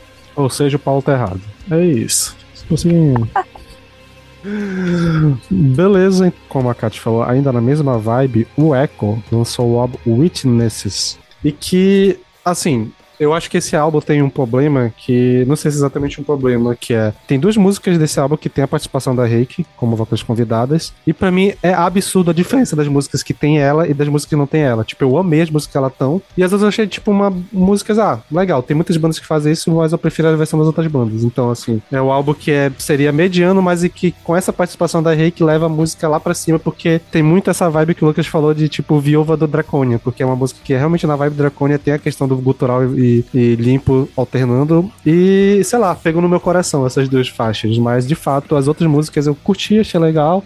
É, tem isso muito bem feito e tal. Só que, sei lá, eu não achei tão nada tão novo assim, ou não tão, tão diferente de outras bandas que fazem som parecido. Até na, nos, nos metalo da vinda colocam como Psychedelic, né? Melodic Doom. E eu, sinceramente, não vi muito essa parte da Psychedelic, então Talvez esperasse um pouco mais também. Mas é isso, é um álbum bem feito. Acho que para quem curte o gênero pode ir sem medo. E vale muito a pena para fãs, fãs de Draconia que estão é, órfãos ainda da Reiki, porque as músicas que ela participa é muita vibe Draconia é, dos últimos dois álbuns. Acho que pegando esse gancho, eu justamente gostei das músicas que ela não tá. é, e, ela, e as músicas que ela não tá me lembraram muito Lords, que é uma de, de, de Stoner Doom que eu gosto bastante. E eu saí, tipo, direto dessa banda Echo pra, pra, pra Ordos. Então, essas eu fiquei, tipo, escutando, acho que até a, a última, se não me engano, que são só eles. É, eu fiquei escutando em looping porque eu achei, tipo, sensacional. Mas as que tinha ela, eu nem sabia que era ela. Mas acho que seguia, né, isso que vocês falaram, que você falou, Sandra, perdão. Da vibe de uma banda que eu não conheço e também não conheço o gênero. Mas as outras eu curti. Quase entrou no meu top, quase, quase. Agora eu tô em choque. Porque essa, tipo. Essa eu gostei, pô. tá foda hoje aqui o Menino Extras Podcasts Opiniões. Cara, pô, eu gostei, mano. Essa, essa eu gostei. Eu acho que tem, tem um som gostosinho assim. Não, não é uma coisa que eu seja tão chegado, mas eu acho que é aproximável. E eu vi mais esses aspectos que o Sander comentou que não viu do que ele, né? Já que ele não viu. E, pô, eu gostei, mas assim, não é, não é o tipo de álbum que eu, eu iria retornar, não por vontade própria, né? Se tivesse no, na pauta do BNE, provavelmente eu retornaria. Mas é isso, cara. Eu, eu acho que foi uma indicação muito de surpresa, assim, até porque, assim, revelando bastidores, eu olhei a pauta restante, assim, pro mês de novembro e fiquei pensando, tipo, ainda tem essas coisas tudo pra ouvir, eu não quero ouvir nenhuma. Aí eu peguei Echo pra ouvir e fiquei tipo, pô, tá aí, feliz em ter dado uma chance, cara. Cara, álbum fácil de ouvir, álbum tranquilo de ouvir. Álbum assim que eu boto numa tarde ensolarada e combina. Que eu boto. Soa frio. De- Só de- detalhe. divertido, né? Divertido. Um álbum divertido, um álbum que eu boto no, no metrô indo pro trabalho e eu falo, porra, faz todo sentido. É um donzão pesado, né? Aquele negócio de, de misturar vocal limpo com, com gutural e. Me lembrou realmente, eh, me lembrou bastante de Draconia também, mas sem a. sem aquele. Sabe, aquele. O, o tempero especial do Draconia, que o Draconia é Draconia e, né? Não tem como. Mas assim, gostei muito realmente do que o Sander falou. Eu gostei muito das faixas que tem a, a. Eu achei uma delícia. Perfeitas. Mas assim, eu, eu, eu eu não fiquei chateado com as, com as outras faixas, não. Eu achei, tipo assim, bom, um bom álbum. É, é, é só, tipo assim, eu fiquei aquele negócio. Será que se eu ouvir mais duas ou três vezes eu vou amar muito? Ou ele vai continuar sendo só um bom álbum pra mim? Não sei. Eu tenho que dar mais, mais chance pra esse álbum, porque eu acho que todo tipo de música assim que precisa, precisa dar um pouquinho mais de atenção é difícil por causa da pauta, já é uma correria. Mas eu gostei do álbum, achei legal. E lentão, guitarras melódicas, ótimos vocais, e tanto, tanto limpo quanto culturais. E é isso, achei, achei maneiro. Realmente divertido.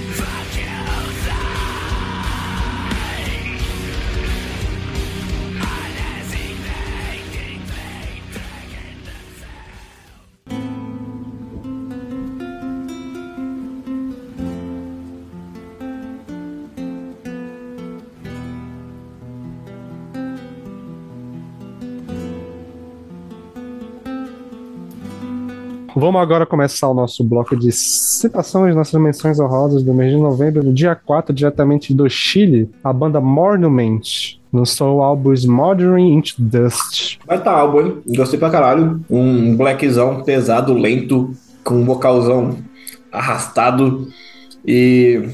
Um fo... e, e esse aqui, sem, sem, sem o meme, é realmente um folk black, né? Assim, tem, tem uma parada realmente bem da hora, assim, tem uns. "Oh", que eu achei muito legal. Gostei bastante, achei um álbum muito triste, divertido, bom pra ouvir. É, entra, entraria na minha playlist de.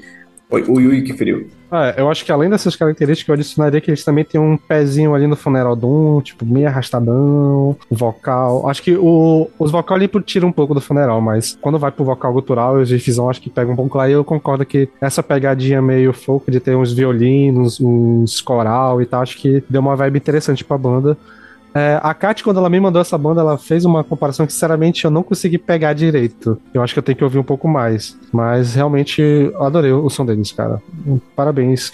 E tô descobrindo que o Chile tem uma cena de Death Doom muito interessante por lá.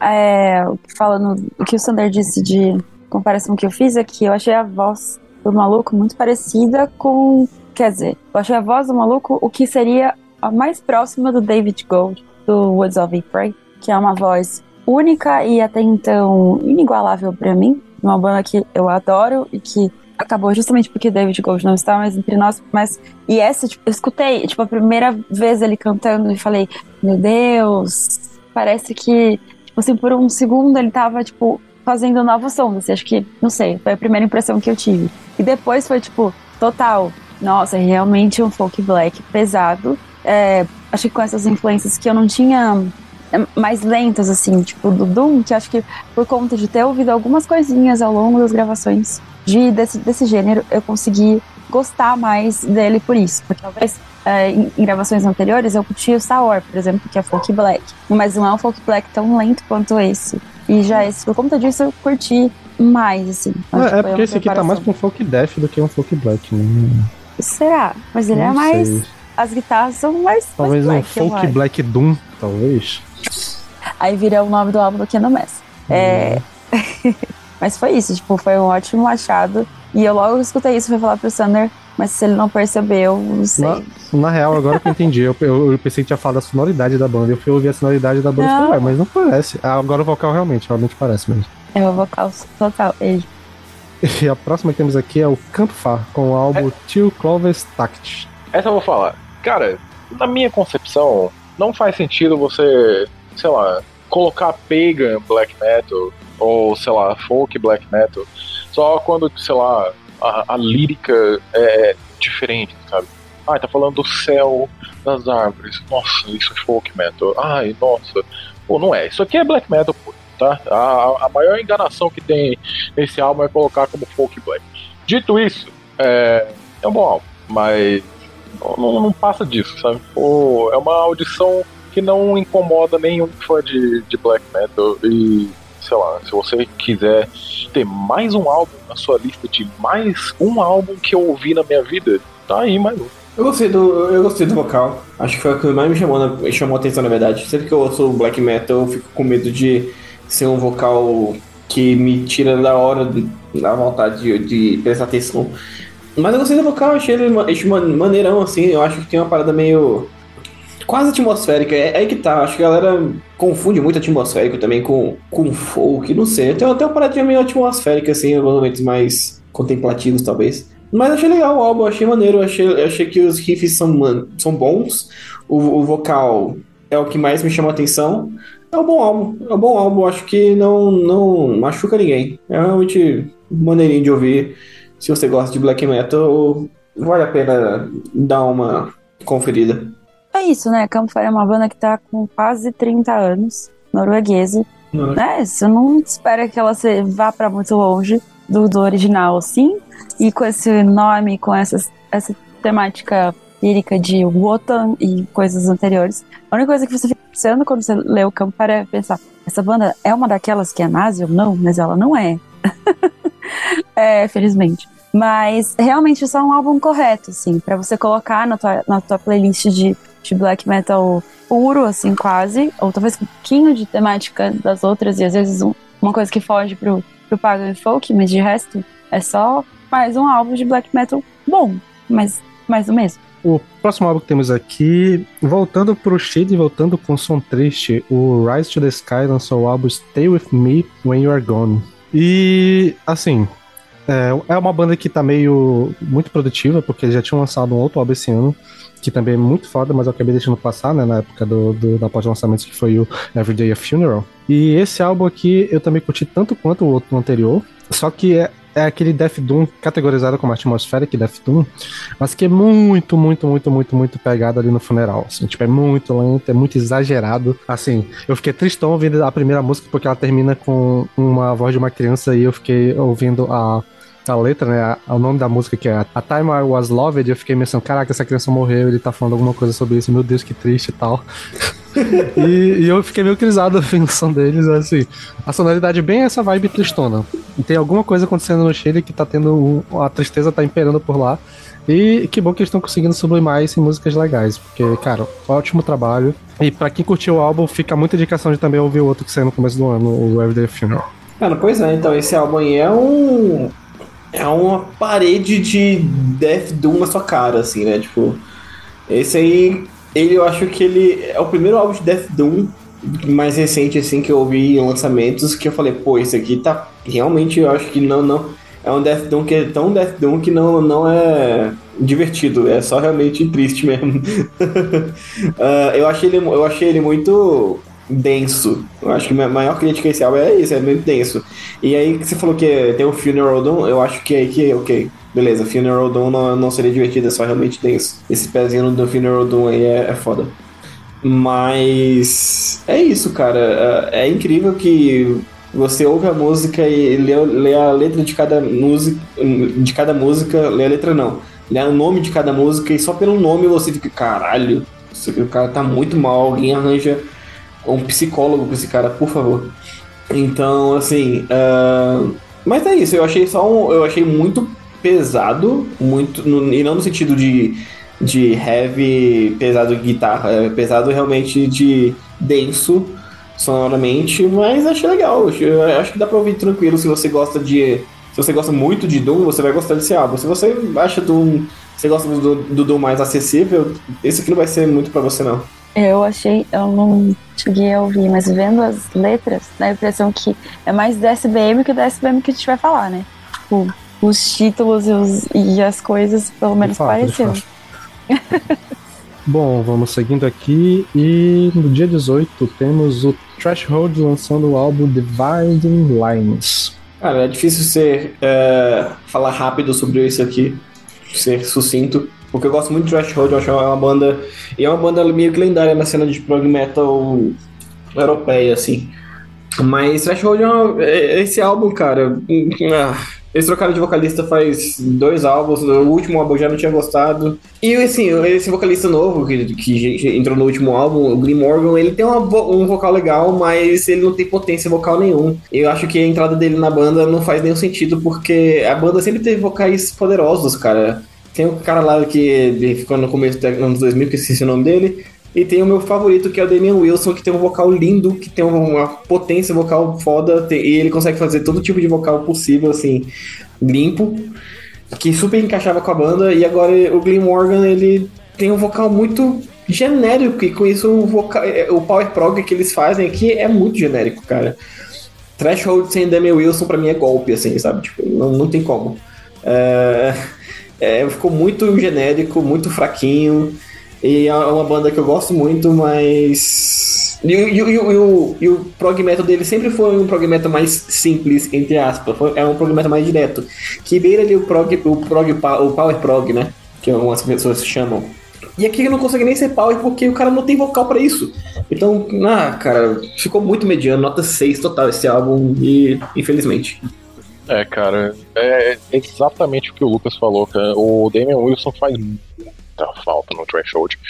E, assim, o aspecto que tinha de power, ele se manda completamente, assim. É, segue aquele prog muito, muito, muito reto que, ao meu ver, já quase não dá pra chamar de prog, já é simplesmente um heavy metal.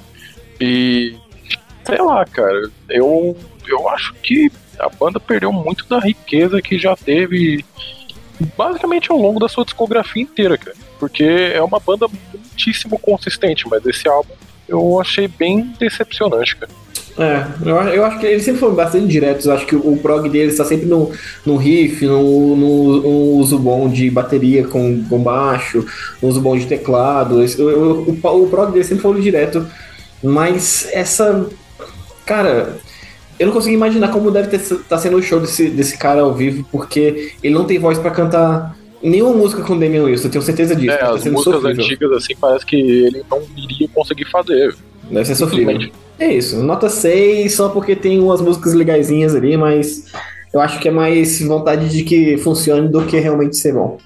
Beleza, vamos seguindo aqui e vindo diretamente do Iraque, a banda Chatristes dá o jus ao nome com seu depressivo e suicidal black metal com o álbum No Room for Another Wound. E assim, eu é, a Kat tinha comentado agora um pouco, né, que a banda ela tinha mais, parecia muito mais da SBM do que essa, porque eu acho que, assim, eu não sei como é que como é que é a, a discografia da banda, e porque o que parece pra mim que eles preservam do, da SBM é o vocal, o estilo de vocal, mas o instrumental ele tá quase num black gaze, assim, num post black, assim, bem vibe até de- Death Heaven, assim, na coisa de fazer essa.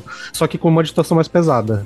E eu acho que traz um piano também que eu acho que acompanha legal, e eu gostei dessa sonoridade, que é estranha. Mas, não, assim, ouvindo de cara, não diria que era da SBM, mas o vocal realmente soa da SBM. Eu suponho que as letras devem acompanhar isso. Mas o instrumental, ele me teve esse pezinho ali no Port Black, Black Gaze, acho principalmente, que eu fiquei achando interessante, assim. Não, não esperava essa junção de elementos numa banda, e eu achei legal. Eu não vou mentir aqui, eu, eu ouvi quatro músicas, porque, cara, eu acho muito difícil, velho.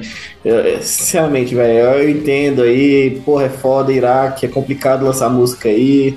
A galera, porra, não dá, velho. Religião é uma desgraça. Mas. Eu não consigo, velho. Não consigo parar pra ouvir. Tipo, ah, eu vou, eu vou entrar no computador agora pra ouvir a música no, no Bandcamp. Não dá, não dá. É difícil demais pra mim. Quando eu entro no, quando eu tô no computador, eu, a facilidade de botar no Spotify e eu, eu vi o que tá no Spotify é muito mais fácil do que ficar assim, é, sintetiz, é, tipo, mixando o, o áudio do Google Chrome porque eu não quero ouvir é, um, um, um suicidal black metal tão alto quanto eu ouço um vídeo do, no Twitter ao mesmo tempo, tá ligado? Uh, então, assim, é muito difícil para mim ouvir no Bandcamp, eu ouvi só quatro músicas, mas o que eu ouvi foi maneiro. Eu gostei bastante, na verdade. Eu gostei muito do vocal. Eu tinha comentado esses dias que eu acho que eu não achava que eu tinha ouvido uma banda desse, desse gênero. E eu já ouvi sim algumas coisas, mas eu nunca tinha me tocado. E achei bom, realmente muito bom. Eu acho que tem uma sonoridade, um, um, um poder de deixar de fundo ali enquanto você está fazendo outra coisa que, ó, uma delícia. E é, eu acho que é isso. Eu não, eu, não, eu não vou tão longe de falar que eu achei que tinha uma coisa parecida com Death Heaven ou algo assim. Mas eu gostei, eu achei maneiro. Uh, é o meu primeiro contato com esse. O primeiro, segundo, sei lá, contato com esse gênero que eu prestei um pouco mais de atenção. Então, o que eu ouvi eu achei legal. Eu acho que eu tenho que prestar mais um pouco de atenção nesse gênero porque me agradou. Bom, ó, seguindo aqui, indo para a Colômbia, a banda de Melodic Black S lançou o álbum Letânias ad Verdugo. E é um Melodic Black que, sinceramente, eu não sei dizer exatamente porquê, mas me agradou muito, porque ele tem uma dinâmica muito interessante. Tipo, as músicas não me deixaram ficar enjoado ou achar genérica. Eu não tenho, tipo, meu Deus, que novidade, que gênero diferente. É um black metal bem ali nesse meio termo entre o melodic e o, o clássico, né? Que eu acho que o melodic é só porque tem muito solinho de guitarra, usa muita uh, parte. Só que o som é muito pro clássico, só que eu achei legal o vocal achei que casou legal. E também em espanhol, que eu achei também maneiríssimo, o fato de estar cantando em espanhol. E sei lá, eu acho que as músicas, elas, quando parece que vão ficar meio repetitivas, eles mudam de riff, vão pra outra passagem, pegam umas coisinhas ali. Claro, né? Não é um prog de ficar mudando toda hora, mas pontualmente eles vão fazendo algumas alterações na, no andamento da música que eu achei que ficou legal. E é isso. Eu ouvi e eu acho que eu escutei um bloco diferente do Sander, não sei, porque eu achei bastante monótono. Acho que eu esperava talvez outra coisa das letras. Se você esperava alguma coisa, sei lá, meio BDSM por causa de Verdugo, não sei. Mas eu, sei lá, me perdi no som. Eu achei que ele é mais monótono do que parecia. E aí eu só escutei e falei, onde tá o Black? Onde tá o Melodic? Fiquei muito perdida. Uh, talvez tivesse que ouvir novamente, mas não, não, não me pegou, assim, pra me lembrar de fato. Mas o fato de ser cantado em espanhol é interessante. E também um, um, ponto alto do álbum é que é 27 minutos, então dá pra ouvir rapidinho, de boa, sem. sem Verdade. E eu acho que funcionou legal, né? Assim. Bom, vamos seguindo aqui e o Utar, no dia 20, lançou o álbum At the Gates of Dusk. Bom, vamos lá. Eu só fui, tipo, fui atrás da banda porque eles são russos, né? E graças à surpresa de descobrir que eles são parte, parte da banda, são os irmãos prima, que são gêmeos, eu não sabia disso. Então foi interessante saber. E aí, Grimão, que eu curti bastante quando a gente escutou no podcast no passado. Esse ano, quando eles trouxeram um álbum. Então eu falei, bora eu escutar isso aqui pra ver se tem alguma coisa é, diferente, como é que eles abordam e tal. É, e o que eu achei, assim, que foi um post-black gostoso. Post-black não é meu gênero de sempre, mas costumo ouvir. É gostoso, mas que ainda carrega um pouco do gélido que eles têm no clima. Acho que eles carregaram um pouquinho disso pro Ultra, assim, acho que é, é, um gênero que não costuma fazer alguma coisa mais tão sombria, assim, eles conseguiram carregar. É, achei interessantíssimo o fato de que eles colocam os títulos, continuam com esse do Grima, colocar os títulos em inglês cantar em russo, porque ninguém conseguiria procurar direito se fosse em cirílico ali, então, tipo, sensacional. e né, post-black cantado em russo sempre é interessante de ver alguma pessoa cantando na sua língua de origem. De resto, eu acho que foi isso. Precisava escutar mais algumas vezes para captar algo ali nesse gélido que é o ponto do grima para pro Ultra. Os caras manjam, né? Porra, eu gosto muito do, desses bichos aí, cara. Na moral, o álbum de 2021 do Grima eu não tinha curtido tanto. Eu achei okzinho. Mas o álbum desse ano eu, eu amei. E esse álbum eu tava com expectativa. Quando você falou que é dos irmãos, né, dos caras do Grima, eu falei, hum, ouvirei prestando atenção. E eu gostei pra caralho. Gostei muito mesmo, assim, eu ouvi só duas vezes, eu preciso ouvir mais, com certeza vou ouvir mais. Mas eu gostei bastante, cara, eu achei muito bom. É... Principalmente como o vocal dá bastante diferenciada. Tem, tem uns vocais mais gutturalzões, que não é tão comum no black metal.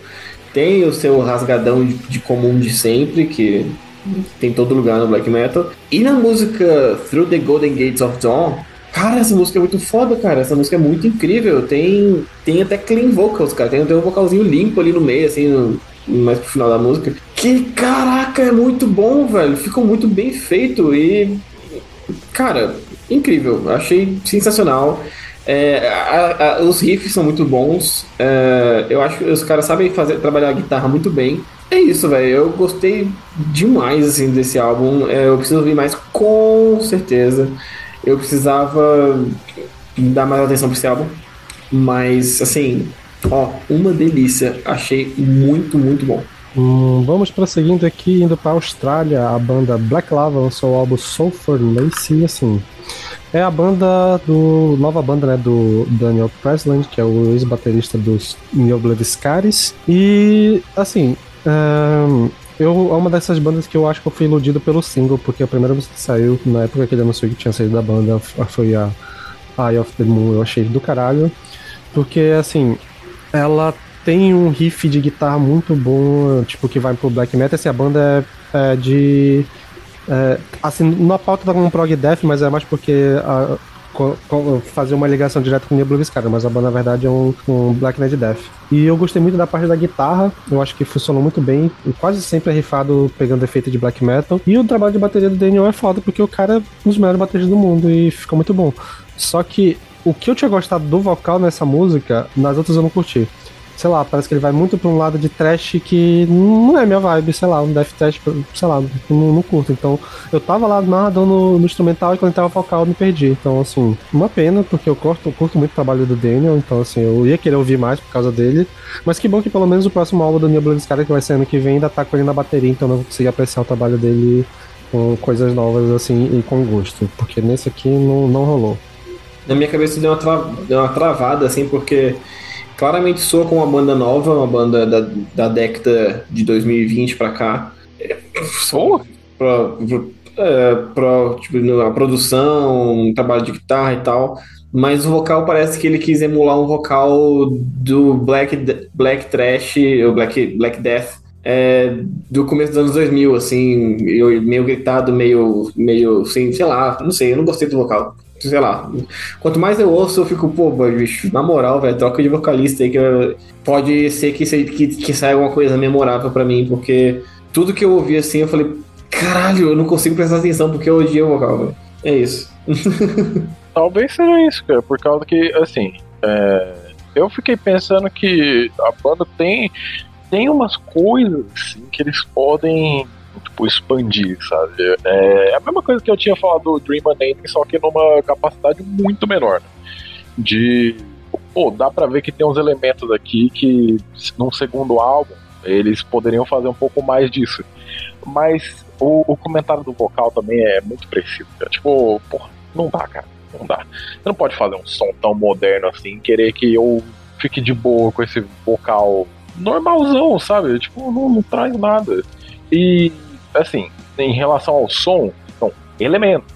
A maior parte do som ele é comum pra caralho. E, no fim das contas, o que fica é só, tipo, um desejo de que o potencial seja realizado, né? Mas se não for, também dá pra ver porque não foi. Eu acho que fiquei confusa como uma banda da Austrália pode soar como death metal sueco quando ele não é melódico. O que eu quero dizer com isso? É, bandas como Lick, por exemplo, LK, tem, tipo, exatamente esse mesmo instrumental. Acho que talvez um pouco melhor produzido, mas tem esse mesmo instrumental. Só que o vocal é diferente. Então acho que talvez fosse uma, uma banda pra que agradasse vocês um pouco melhor. Porque o vocal não é esse gritado, é mais um, um gutural fechado. É, foi que foi exatamente a coisa que eu senti falta quando eu escutei Black Lava. Gostei do instrumental, mas o vocal realmente não deixa espaço para você escutar o resto das coisas, então fica mais complicado. Escutem muito. Beleza, então, para fechar o episódio, o Monolith lançou o álbum Cosmodrum. E esse álbum eu fiquei muito triste de não ter ouvido, porque eu fiquei muito interessado nessa capa que parece é, Imperial Triumphant, cara. E, sei lá, eu fiquei curioso. E eu gostei desse nome também, Cosmodrum. Parece maneiro. Monolith, cara, é uma banda que eu nunca tinha ouvido falar. Por mais que eu, que eu fiquei tipo, hum, eu acho que esse nome já, já Já não sou estranho, mas eu nunca, nunca tinha ouvido falar dessa, dessa banda. E quando eu vi que era Doom, eu falei, beleza. É, taca no peito do pai aí. Aí. aí... Mas, cara, eu gostei muito. Eu gostei muito da banda. Eu achei o, os vocais incríveis. Achei tudo muito bem feito. Ele tem um pezinho, pezinho, pezinho no funeral também, mas não no sentido ruim. Achei no sentido bom mesmo, assim. Acho no sentido bem bom. Ué, como assim no sentido ruim?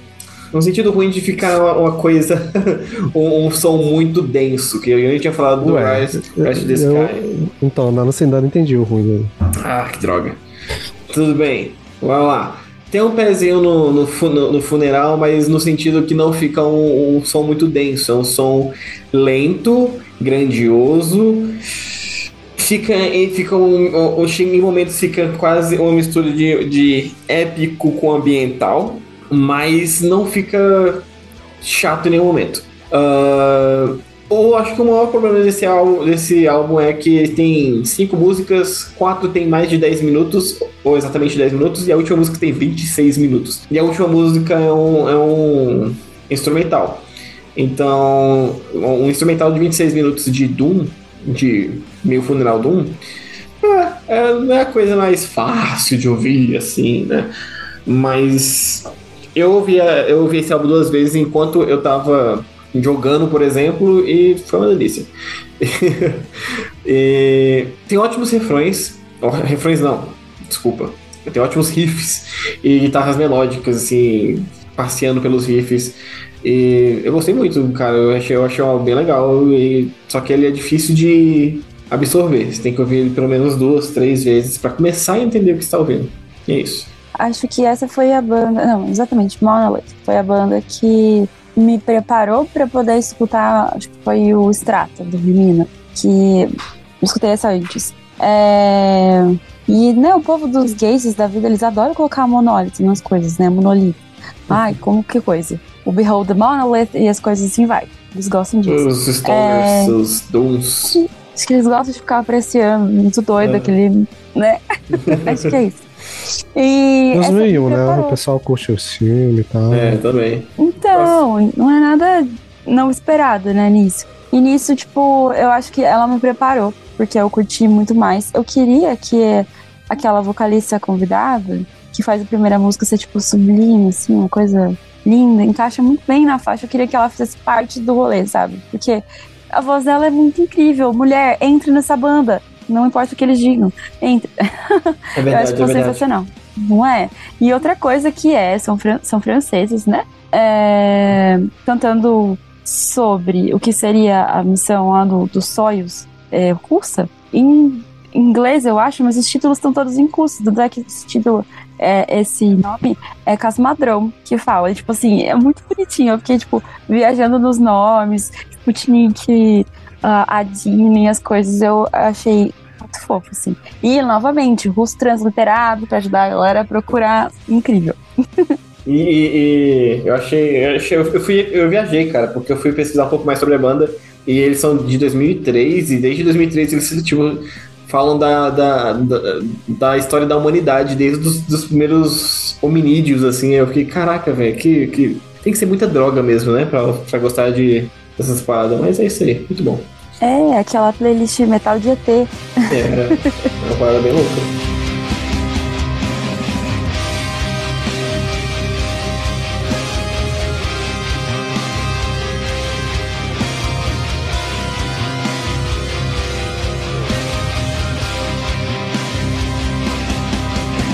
Vamos agora pro bloco todo mundo gosta, né? Vamos listas. É, declamem seus top 5 aí rapidão antes de a gente entrar no top 10 oficial de melhores álbuns do trimestre. Vamos lá, no top 5 então. É, em quinto ficou Disillusion com Ian. Em quarto, em quarto ficou Psychonaut com Violate uh, Consensus Reality. Em terceiro ficou Aenaun com Minimozine. Em segundo ficou Elder com In It Passage. E em primeiro, pra, até eu que eu não acreditava que ia ficar em primeiro, mas eu amei esse álbum, o Mother of Graves com Where the Shadows Adorn.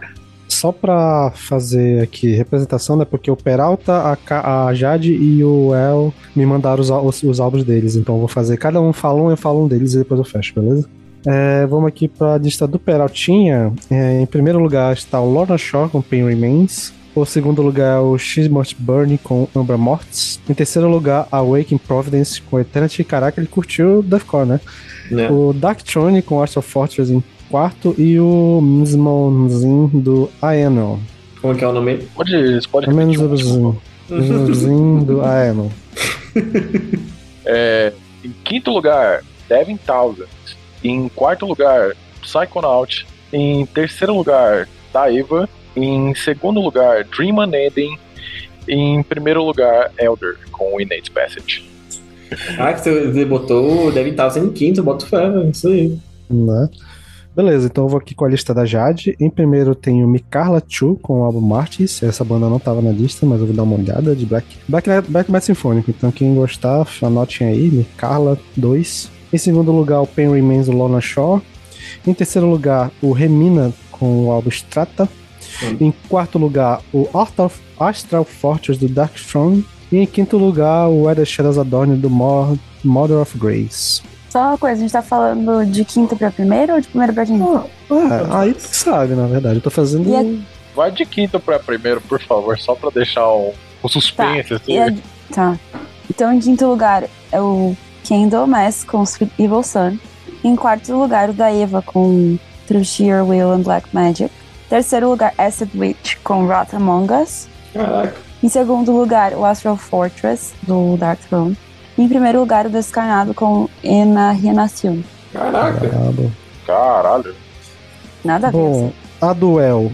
O quinto lugar tá o álbum do Dark Throne. Em quarto lugar, o álbum do Psychonaut. Em terceiro lugar, o Mother of Graves. Em segundo lugar, o Karg. E em primeiro lugar, o Bastards. E pra fechar, né, os meus. é, em quinto lugar, o Descarnado com Inarexion. Em quarto lugar, o Strata do. Na verdade, não. Em quarto lugar, o Desillusion com o álbum Ian. Em qua- terceiro lugar, o Strata do Remina. Quer dizer, é, não tá certo, é o Strata do Remina. Em segundo lugar, o Umbra Mortis do Must Burn. E em primeiro lugar, o Business Moons do Aenon. Muito bom.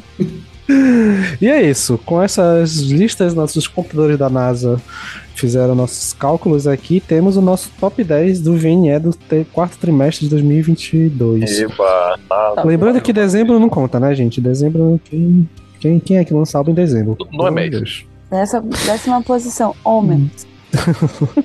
Décima posição, o álbum True Share Will and Black Magic, do Daeva. Yay! Em É pra falar. nono lugar, o Strata, do Remina. Aí sim, brabíssimo.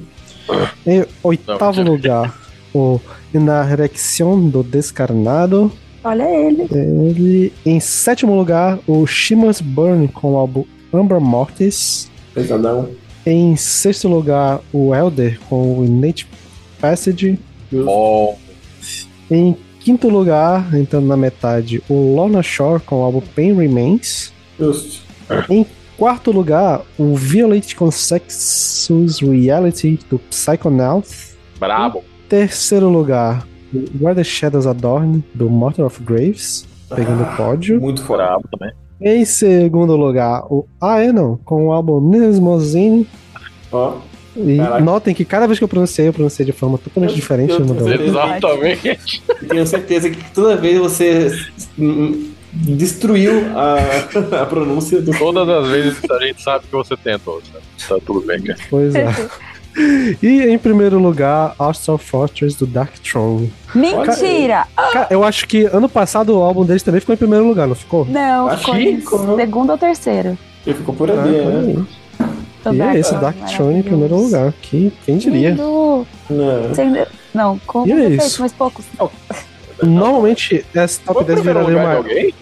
Não, mas tá em. Tá em Tá todas as listas. Terceiro, acredito. Pois é, ele tá em todas as listas, menos na minha, então acabou Menos indo pro. Ah, é, né, de fato. Tá. Mas das sete listas tá em cinco, né? Então, pela soma, vai lá. O famoso efeito Nintendo Wii. Perfeito.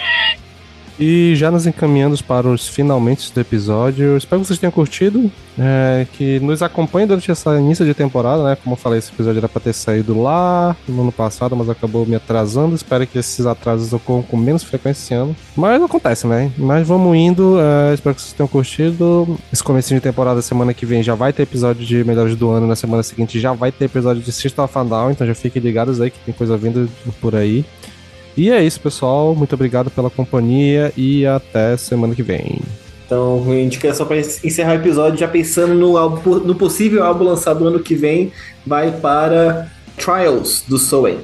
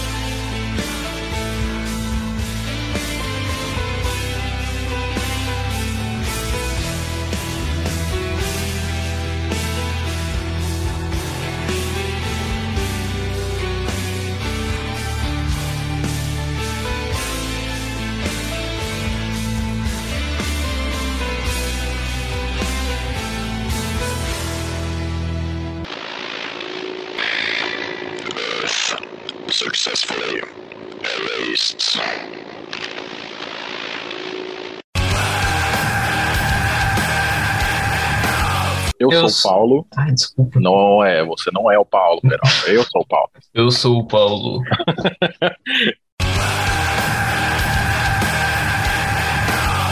é um contraponto ah, muito interessante. Puta merda, cara. Shimas Burn foi pra fuder. Cheio. Desculpa, é porque ele falou Chivas e eu lembrei na hora. Ba Baco Pincha, bora tomar um Shimas. Assim, eu não sei como é que, como é, que é a, a discografia da banda. É mentira, eu sei sim porque eu ouvi o álbum errado, mas eu vou fingir que não.